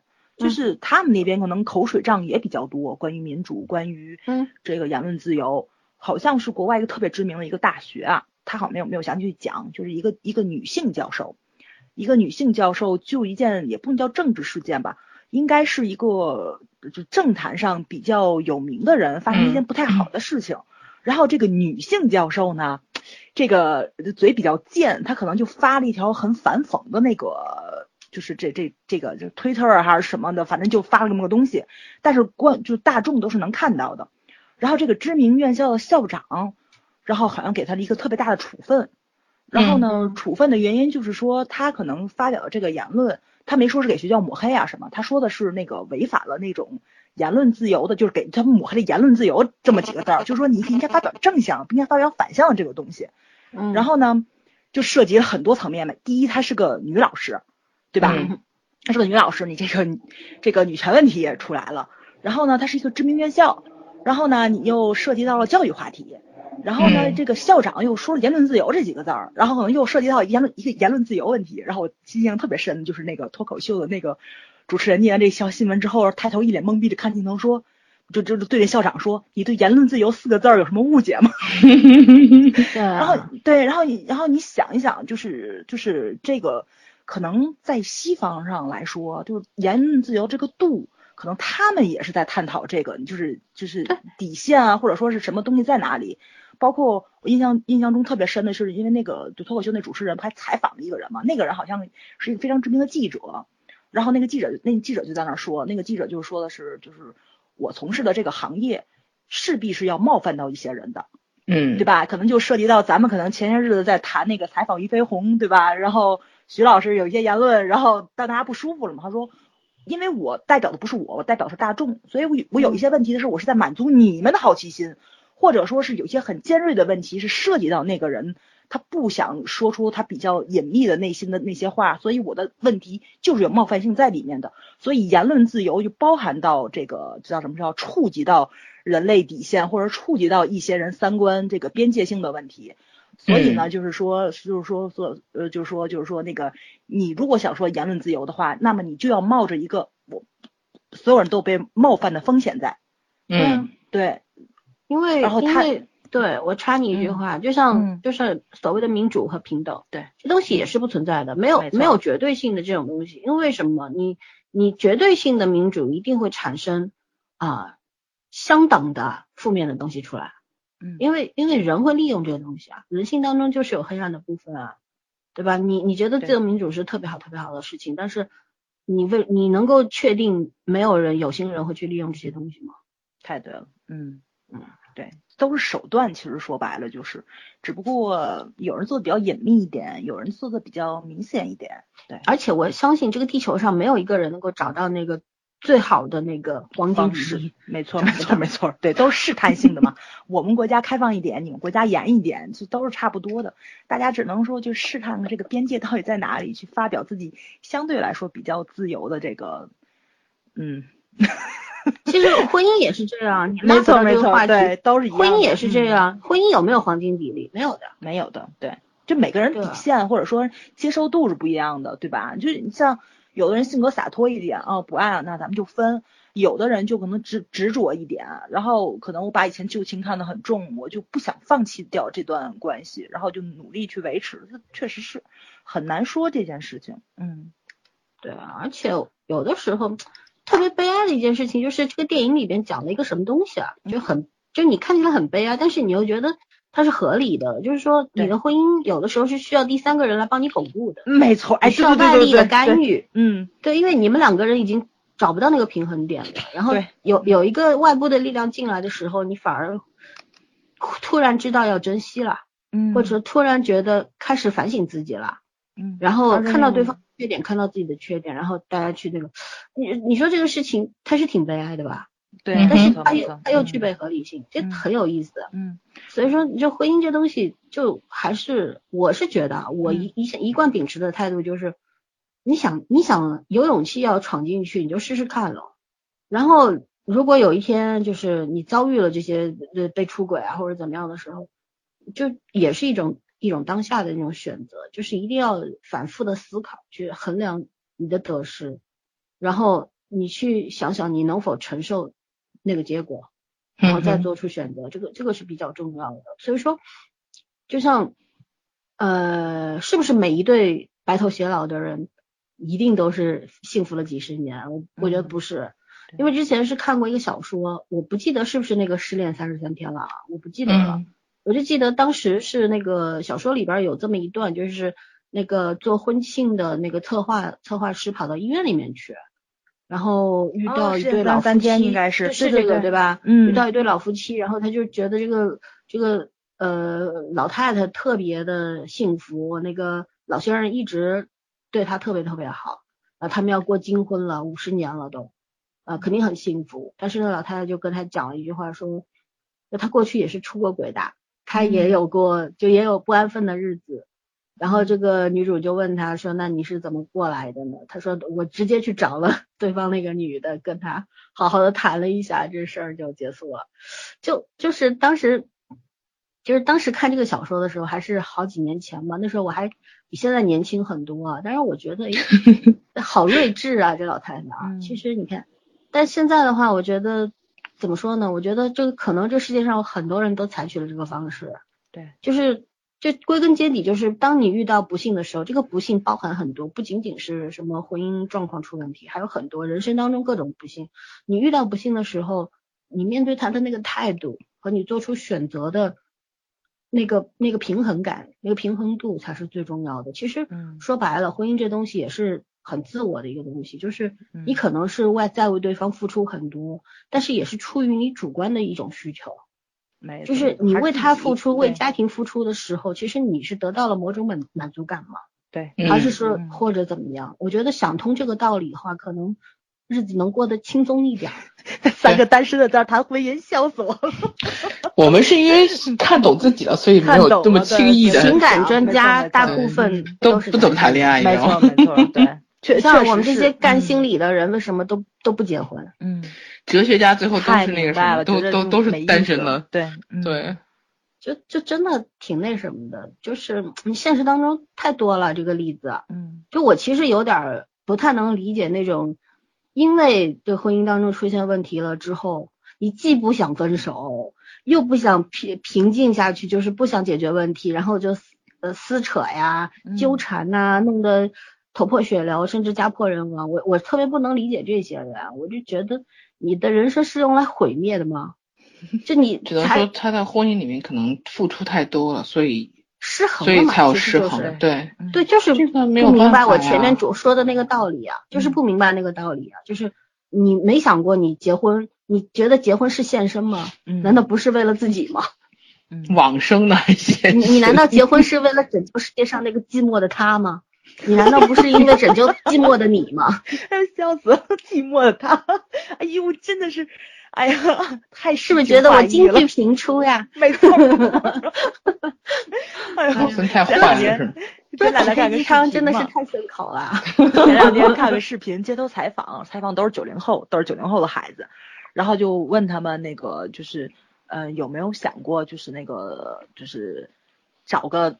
朋那个就就不能叫伙伴，就是找找个伴侣，然后租房，就他们现在还想基基本都自己租嘛，跟你一起租，然后他们说不要自己住，然后说的是那个为什么呢？就是那个嘛，你不寂寞吗？我就印象大多部分不论男孩女孩都说不会啊，不有手机吗？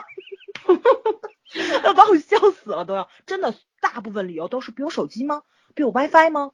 然后那个可以可以干别的呀，就都就就真的是那种特别莫名其妙的会问寂寞这个话题呢，就是寂寞不很好选择越来越多的时候，你对某一个东西的专注力就会下降。没错。哎呀，时代真是在变，我觉得真的是越来越好了。支付宝解决了小偷这个行业，没错，对吧？然后对，嗯啊，手机解决了这个单身问题啊，大家可以。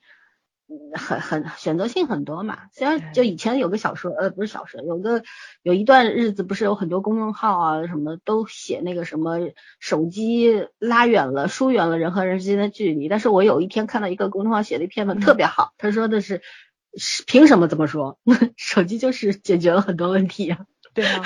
而且你一个人沉浸在，真的是只是沉浸在你的手机里吗？不是，不是手机里有一个巨大的世界。对，而且而且我觉得 手机的关系网可能比咱现实中的关系网要单纯的多。你看咱仨不不同的城市。然后定一个点儿，然后你就可以完全做情感上的交流。对呀，对吧？没有手机怎么做节目呀？咱是没有手机就没有电台的。没错，而且其实你想想，有时候同学聚会啊，或者说是这种，哎哎呀，这这不能说了，就是家庭聚会啊什么坐在一起，其实还没有咱们在网上这种沟通要深入多。你聊情感问题，聊婚姻问题，聊工作问题。那个其实很多时候就是一个攀比，或者说是一个询问八卦的一个场所。嗯，人和人之间那种关系就更淡漠了。我觉着，真并不是，并不是这个人在你身边就就显得你们更亲近。没错，没错，对吧？有的时候就是因为时代在更迭，其实人一直在被改变。我不觉得人推动着这个社会发展，而是而是这个世界它不停的在改变着人，总有觉得是一股冥冥中的力量，你知道吗？我我不知道为什么我会有这种想法，但是我一直就最近特别多这种想法，就有的时候我觉得人可能是最渺小、最弱小的群体，就是你始终是在被改变的。对，你没你不是世界的主宰，就是这个样子。你像以前我们上网的话，呃。就一开始我见过很多网友啊，第一就一开始见网友的时候就就很很有戒备心嘛，就觉得会不会就不是说现在那种现在社会上那种社会新闻说见个网友被人家宰了呀什么的，不是这种啊，割个肾呐什么的，不是这。当时会觉得有会会会遇到那种故意找你茬的人呢，或者说想要骗想要骗你钱财的呀，骗色骗财的那种啊什么的，会有这种戒备心。但是现在你说你要见个网友的话，你你害怕的是什么？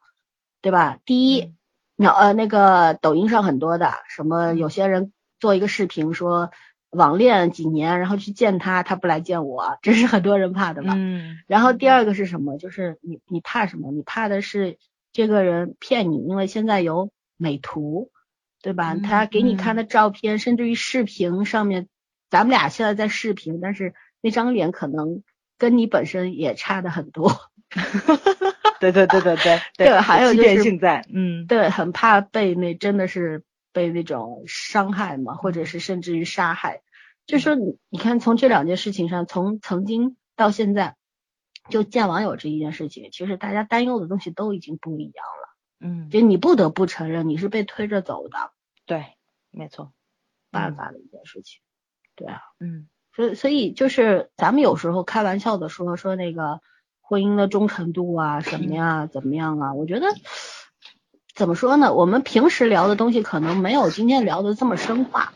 平时无非就是一种玩笑话，就觉得哎呀，对对啊，那不不忠诚怎么能结婚呢？嗯啊，没有爱情怎么能结婚呢？其实你现在越来越清楚，就是嗯，没有爱情也是可以结婚的。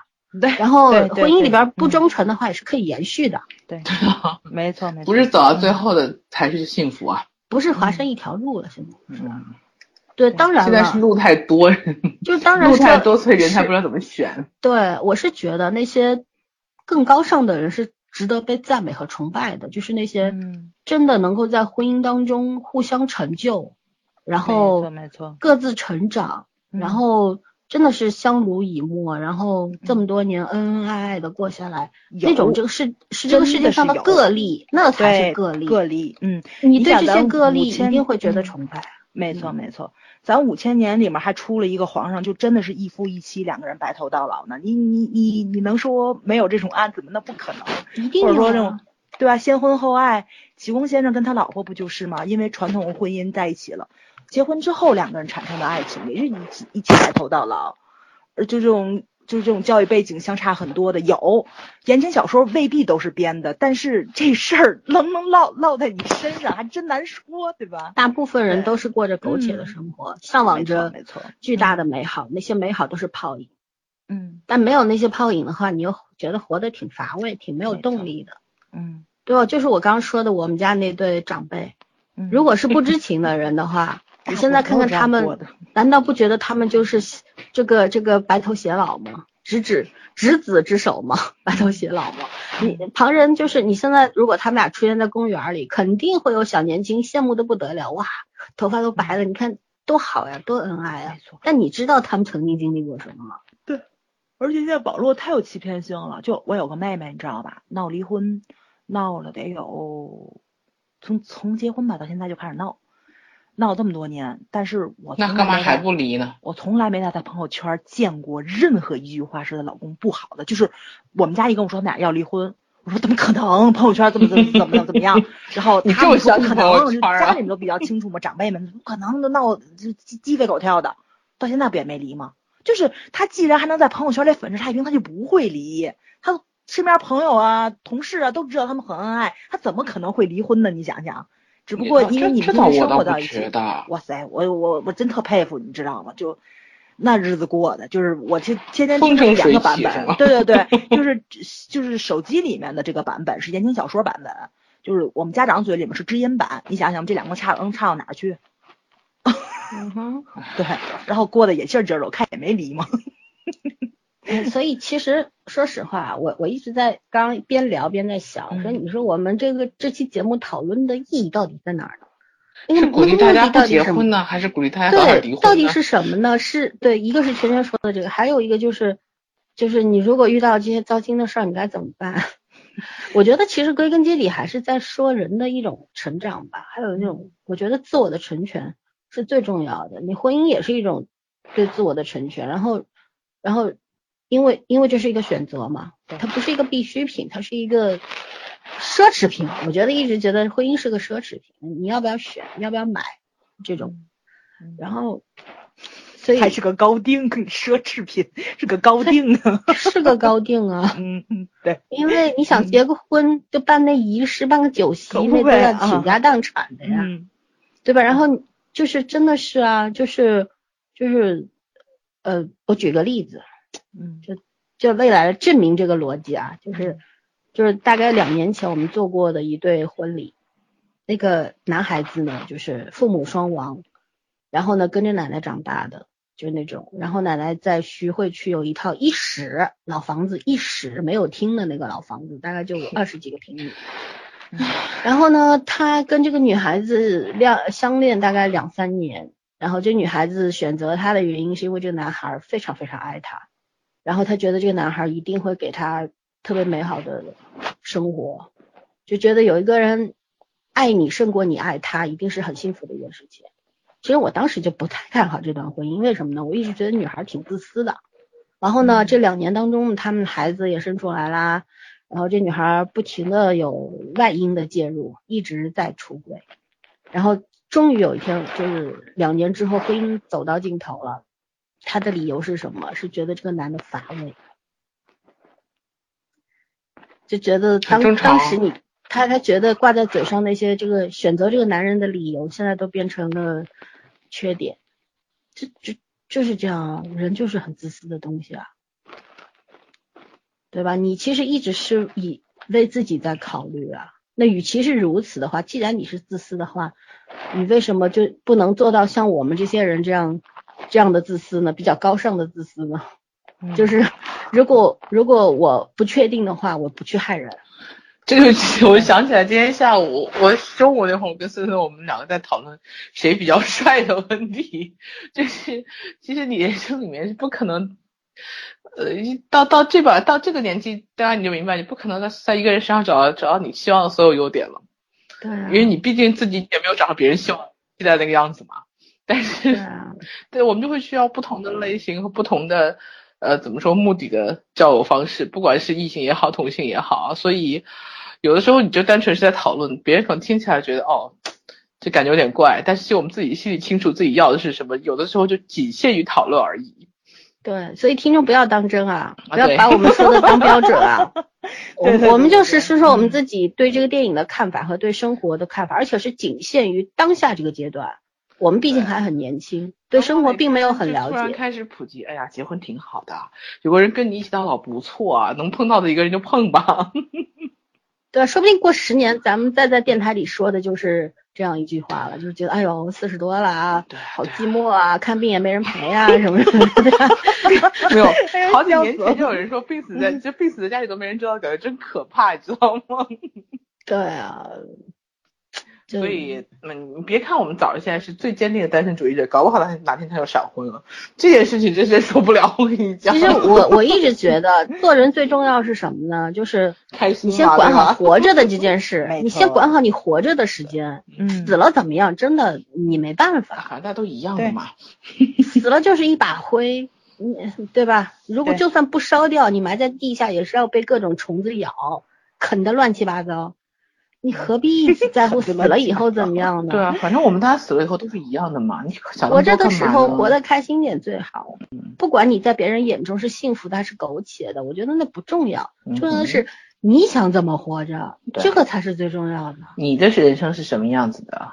你不需要跟任何人交代。定论。对，也不需要别人任何的评价。你不能因为别人的评价好坏，然后改变你生活的那个意志和状态。因为一辈子，人就一辈子。命就一条，没有来生的，来生他妈也不是你了。对，修有今生修来世，没有。别忘记有，就算有来生要喝孟婆汤的，你不会，你已经不是上辈子的你了，所以你只有一辈子。所以你想想，如果你能找一个人跟你一起喝孟婆汤，也是不错的。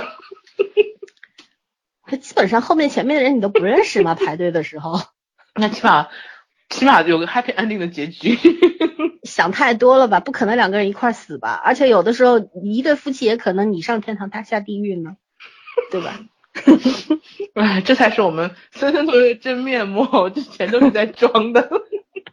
没有没有没有，我我真面目已经展现到百分之九十九了。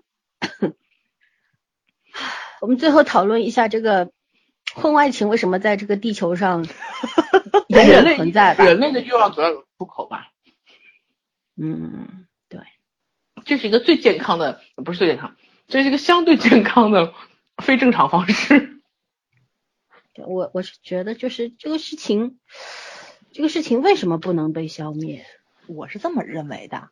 我觉得只要婚姻存在，它就不会被消灭。婚姻不存在了，就不存在这个。存在消灭不消灭的问题了。对啊，我觉得。可是如果没有婚姻，也会浪费资源重复的。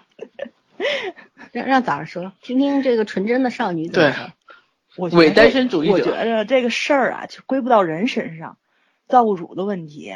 他造咱们这个物种，他就不是一个怎么说呢，单一化。对对，你你 像咱古代结婚对吧，不都要送女方大雁嘛？但是忠诚一生只有一个伴侣。嗯。就他是那种造出来，他基因里面就这个东西，对吧？哈，他就只找一个伴侣，像企鹅也是。但是。咱人类被造出来的时候，你就不是单一化的这种，所以你即使就像说有契约关系，你形成这种了，他还是想找别人交。所以人类是个配件吗？对的，不是个配件，就是咱这种生物，它就是呃以多多这种多个体的性生活为主，它不是只找一个，而这个人没了我就不要了。这种。哎，其实有的人婚外情，人家并没有产生任何肉体上的关系啊。柏拉图更可怕吧？对啊。我跟你躺在一起，我没有跟任何人有肢体接触，可问题是我每天晚上想别人啊。我以前有个闺蜜问过我一个问题，她说精神出轨和肉体出轨哪个更可怕？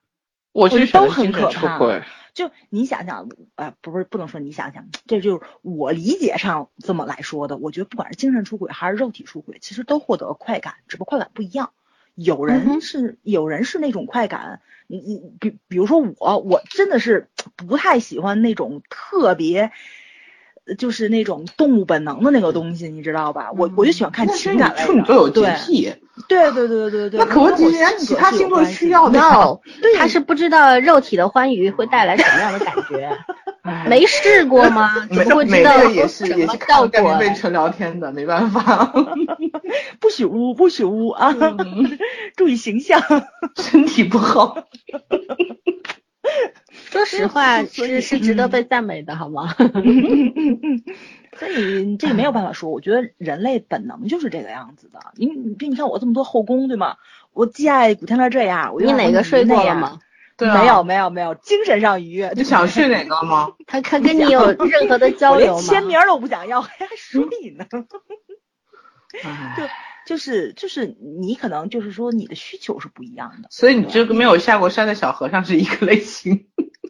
嗯，对，女人是老虎嘛，对，会有这种想法。对你来说，男人可是老虎，是老虎吗？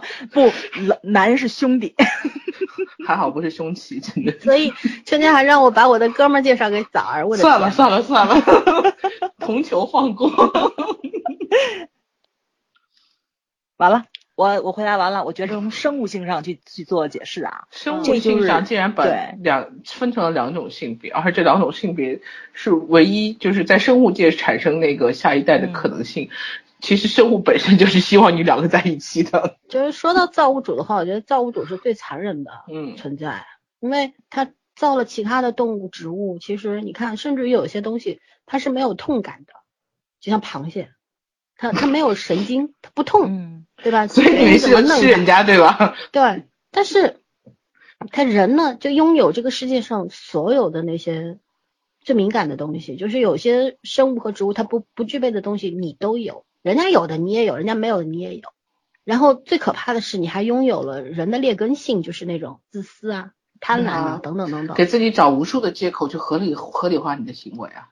对啊，所以说你说说婚外情这个东西，你你觉得它不道德，那我反而觉得它可能在某种程度上面，它平衡了一些人性当中的那些差的东西。嗯，就是你看在电影当中，你看为什么那个申申和君，申君和申和君，嗯，申和君他得到了这个情妇的鼓励的时候，他的人生就焕发第二春了呢。嗯哼，他靠卖面条也能成为富商的。嗯，因为。可能有的时候那种创造力真的不是你长久的这个枕边人能够给你的吧？就有些你你人性当中最最卑劣的东西，你不想，你已经被对方看到了，就是你已经被你的就是你身边的这个人看到了，但是当他看到之后，你又不在乎了，这个时候你的生活就会变成非常那种死亡的状态，就是没有任何的激情和波澜了。为什么？你最差的那面他已经了如指掌。然后你又觉得无所谓啦，对吧？我无所谓啦，我人生再烂再怎么样无所谓啦，因为已经有个人对我知根知底了。我最难看的部分他也看过了，然后那个东西一点都不浪漫。但是突然出现一个人，他又重新告诉，就是给了你一种错觉，就是你看这个人，我一定要只让他看到我的优点，而不让他看到我的缺点。嗯哼，这个我觉得就是第三者的重要性吧。就像你交了一个新朋友，比如说。咱们有，比方说十年后、二十年后，大家都知根知底了，都觉得不新鲜了。对你这个人，就早上不经常说吗？太熟也不好。你看你老损我，对吧？但是你你遇到一个新朋友的时候，你一定会像孔雀一样，把你把你最好的那面展现给他看。然后慢慢慢慢时间长了哈，这个新这个新朋友变成老朋友的时候，又对你知根知底了，那个新鲜感没有了。但是但是那些东西，就你们俩之间的那个默契，然后你们俩之间的那种。那种精神上面的那种合作，那种契约反而留下来了，变成很巩固的东西了。对，嗯，对啊，一切交给时间是最好的。嗯，一切交给命运吧。啊，是真的呀。其实在一起就在一起了，分开也就分开了，真的是这这这这一看就真的是你已经老僧入定，就别去祸害人间了啊。就是我我是觉得，就是咱们不管你是。在一起还是分开？对，对，就是你是当事人的话，你要冷静的、理智的。就是当你的已经感觉到自己的情绪，嗯，呃，统领了你自己整个人的意志的时候，你已经失控的时候，我觉得最应该反省的、最应该警惕自己的，就是要冷静下来。嗯哼。然后，如果说你是旁观者的话，不要随便对别人指指出出。因为每个人都活得特别不容易，每一段婚姻出了问题，一定是有其原因的。对，两个人各打五十大板，没有一个人是无辜的，是这样。手心手背怎么可能靠一只手拍响呢？就有些人说，你看我在婚姻里边，我不说话，我不做主，我把所有的权利都交给你，然后你说什么就是什么，你说什么我跟随。你觉得这是一种负责的态度吗？我觉得不是，这是一种最自私的态度。对。就是你没有想在这个婚姻当中担承担你要负的那部分责任，嗯，你觉得你那是奉献吗？我觉得不是啊，你是在消耗别人啊，你是在牺牲对方啊，你希望我做出了一个卑微的状态，然后我希望，然后给了你一种你当当了同呃主宰的那个错觉，嗯，但其实是什么？你在消耗对方啊，嗯，对吗？那才是不公平的。当对方有一天反应过来的时候，你说他有多懊悔啊？那个心理能平衡吗？对吧？我以这么多年，我以为我是女王，结果我才是个傻逼，那种感觉能好吗？是吧？但是现在真的是，我觉得就是大陆的影视剧，哎，别的大陆，就是咱们国剧太喜欢鼓吹这种了，就有时候看的我，哎呀，甭国剧，最近韩剧也这样啊。嗯，对对对对对，最近爱情剧就没一个让人省心的，所以我不看爱情剧，看你妹的爱情剧，那个节爱他妈的看得我气死了。我就觉得我还不是很认真的看，我就是其实就是你四十分钟的剧情，你拖十分钟拖完了，你也知道他在讲。哎，其实昨天早说的那个前天吧，我们相遇的奇迹，他一脸懵逼的时候，我也快笑死了。这其实简练一点的那个简练一点，说到结尾其实就只差爱情了，其他都有个交代了嘛。对啊，然后到最后也是一个这样的状态。他他问题是他到，但是这个结果不是当时我们讨论的时候早儿想要的那个结果吗？不是，我我想要的结果是都死了，他们两个都活了，你明白吗？我想要是都死了。不是你你想要的不是不是，你回去听那期节目，我说都死了是呃都死了是我和圈圈的说法。对，你是说的是你要让这个。金大叔回到他原先的老婆身边，罗美兰女士对对对对对对对。我说我期待的只是现在像现在一样，或者是最后两个都不在了，就是老三就说都不在了，就更符合那个什么，更符合剧情要求，或者是都活过来，我倒回去重新都活过来。好，我回去再听听。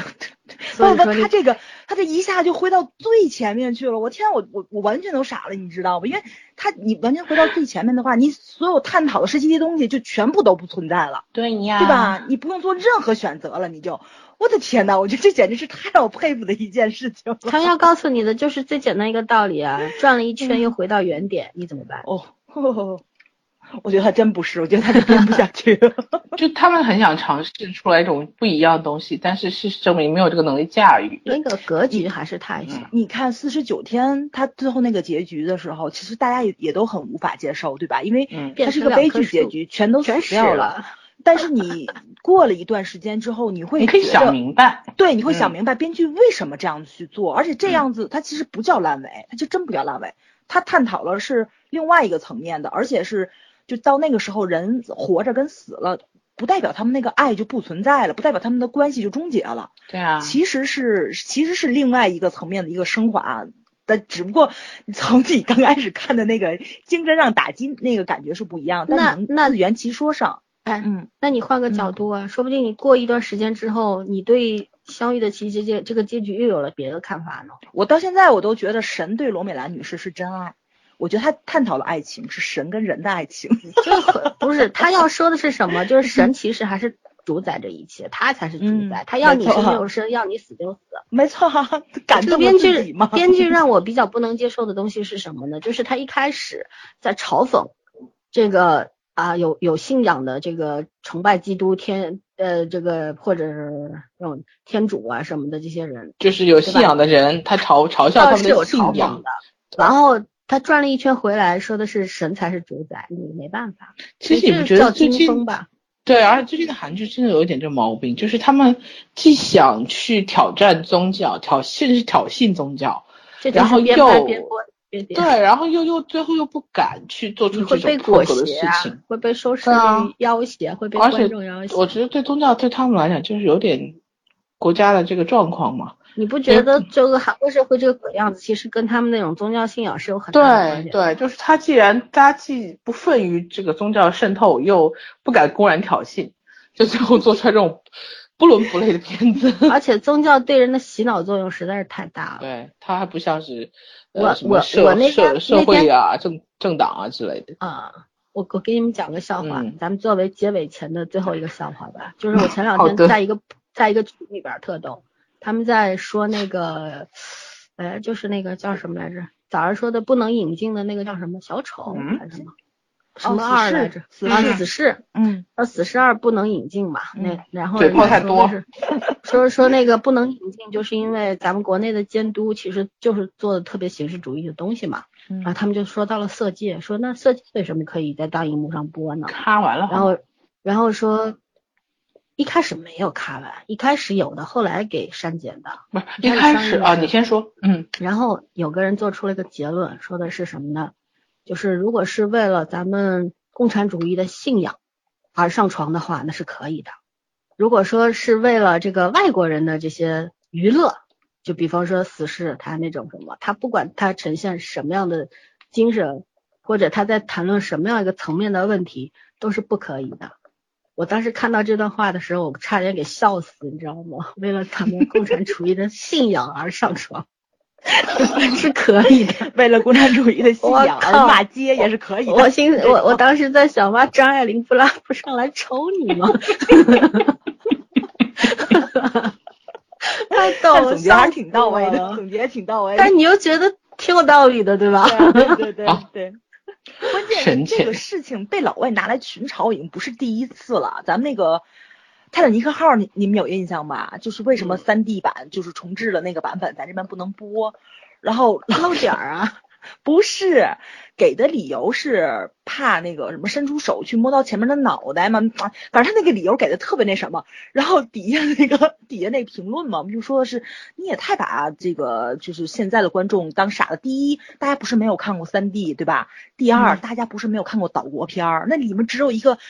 就是裸体画画的镜头，能能有什么？你把这看了掉也行啊，也不行。这又回到了我们之前在中间的时候讲到的那个问题。你越是禁止的东西，越是忌讳的东西，对啊。但其实它爆发的那个可能面积会更大一点。为什么？就是你你讳疾忌医啊，你不可以讲，但我一定要去讲，我就用换一个方式去去实现它。关键是最可怕。关键是。我觉得咱咱国家自诩聪明，然后给的那个理由就是拒绝老外的那个理由，让人拿出来群嘲，实在是，Oh my God！我觉得那 那个时候就是你国际上中国的一个形象，你就已经完全是那种怎么说蠢没有开化的那那个那个时期了，你知道吧？就是我们不是这个样子的，但是国家给我们营造的人民就是这个样子的，就挺崩溃的。包括死十二也是，死十二那个。呃，健健在英国做那个访论访问的时候，然后就是他其实没有想说中国怎么样，就是说那个英国马上就要上映了嘛，然后他就嘴特别贱嘛，他就来了一句啊，对，英国是十五岁以上的孩子可以看，在中国就是滚开。然后，然后他自己然后就特别不真诚说啊，当然我也很遗憾了，就这种感觉。因为死侍一咱就没上，我估计死侍二也沟通了，不然他不可能在宣传时说这话，那肯定不会上的啦。对，不会上。对，但是有的时候我觉得这种被政府时刻保护，当我们是这个婴儿摇篮里的 BB 的时候，那种感觉特别不好，因为你不信任你的人民，你觉得你的人民都特别幼稚，他其实不是，我们有有自己的判断力，就是你如果你对你的人民没有信心的话，其实这是缺乏自信的表现。没错，其实我们都是。热爱国家、热爱热爱政府、热爱党的，嗯，党一定要有这个自信。对对，没错，好吧，嗯，很严肃，很严肃，嗯。嗯，对，坚决拥护中国共产党啊，好吧。六一儿童节快乐啊！好吧，六一儿童节快乐了，大家都别长大。六一八购物节都买点哦。嗯，长大了会很痛苦。那个八留给你，六一留给我们就好了。说白了，就是我们现在讨论了俩钟头，其实我们也不知道我们在说什么。嗯，在说什么？然后也不知道我们要讨论什么，你就随便听就好了。就我们也没有结论。什么都没有，然后你听到什么就是什么，就就这么回事儿。如果对你还真是对听到对对某些人造成了这个错误的指引的话，对不起，先跟您打个招呼。我们也不是故意，哪那么容易就洗脑的？一期节目就能洗个脑，太逗了，简直是。那也不一定啊，很多人就是被有人很单纯的，你知道吗？比你还单纯。早上是单纯，有些人是单纯，没办法，对吧？哎，是啊是啊，那我们就这样吧。就推荐大家去看这个《风流风流》，要不要再聊五分钟？凑俩小时的 啊，不用，我就觉得，因为我要去上厕所了，咱不聊了吧？我就觉得这个片子大家都可以去看一下，因为这个片子一定会给你某种启发。至于是好的还是坏的，我觉得这是你的造化。你们再说一下那个就是另外一个版本的名字呗，大家做一下对比呗。忘了，自己查去吧，豆瓣上都有。哦，有希望的男人。OK，好吧，那就这样吧，拜拜。ba doo ba doo doop doop doop down. Ba doo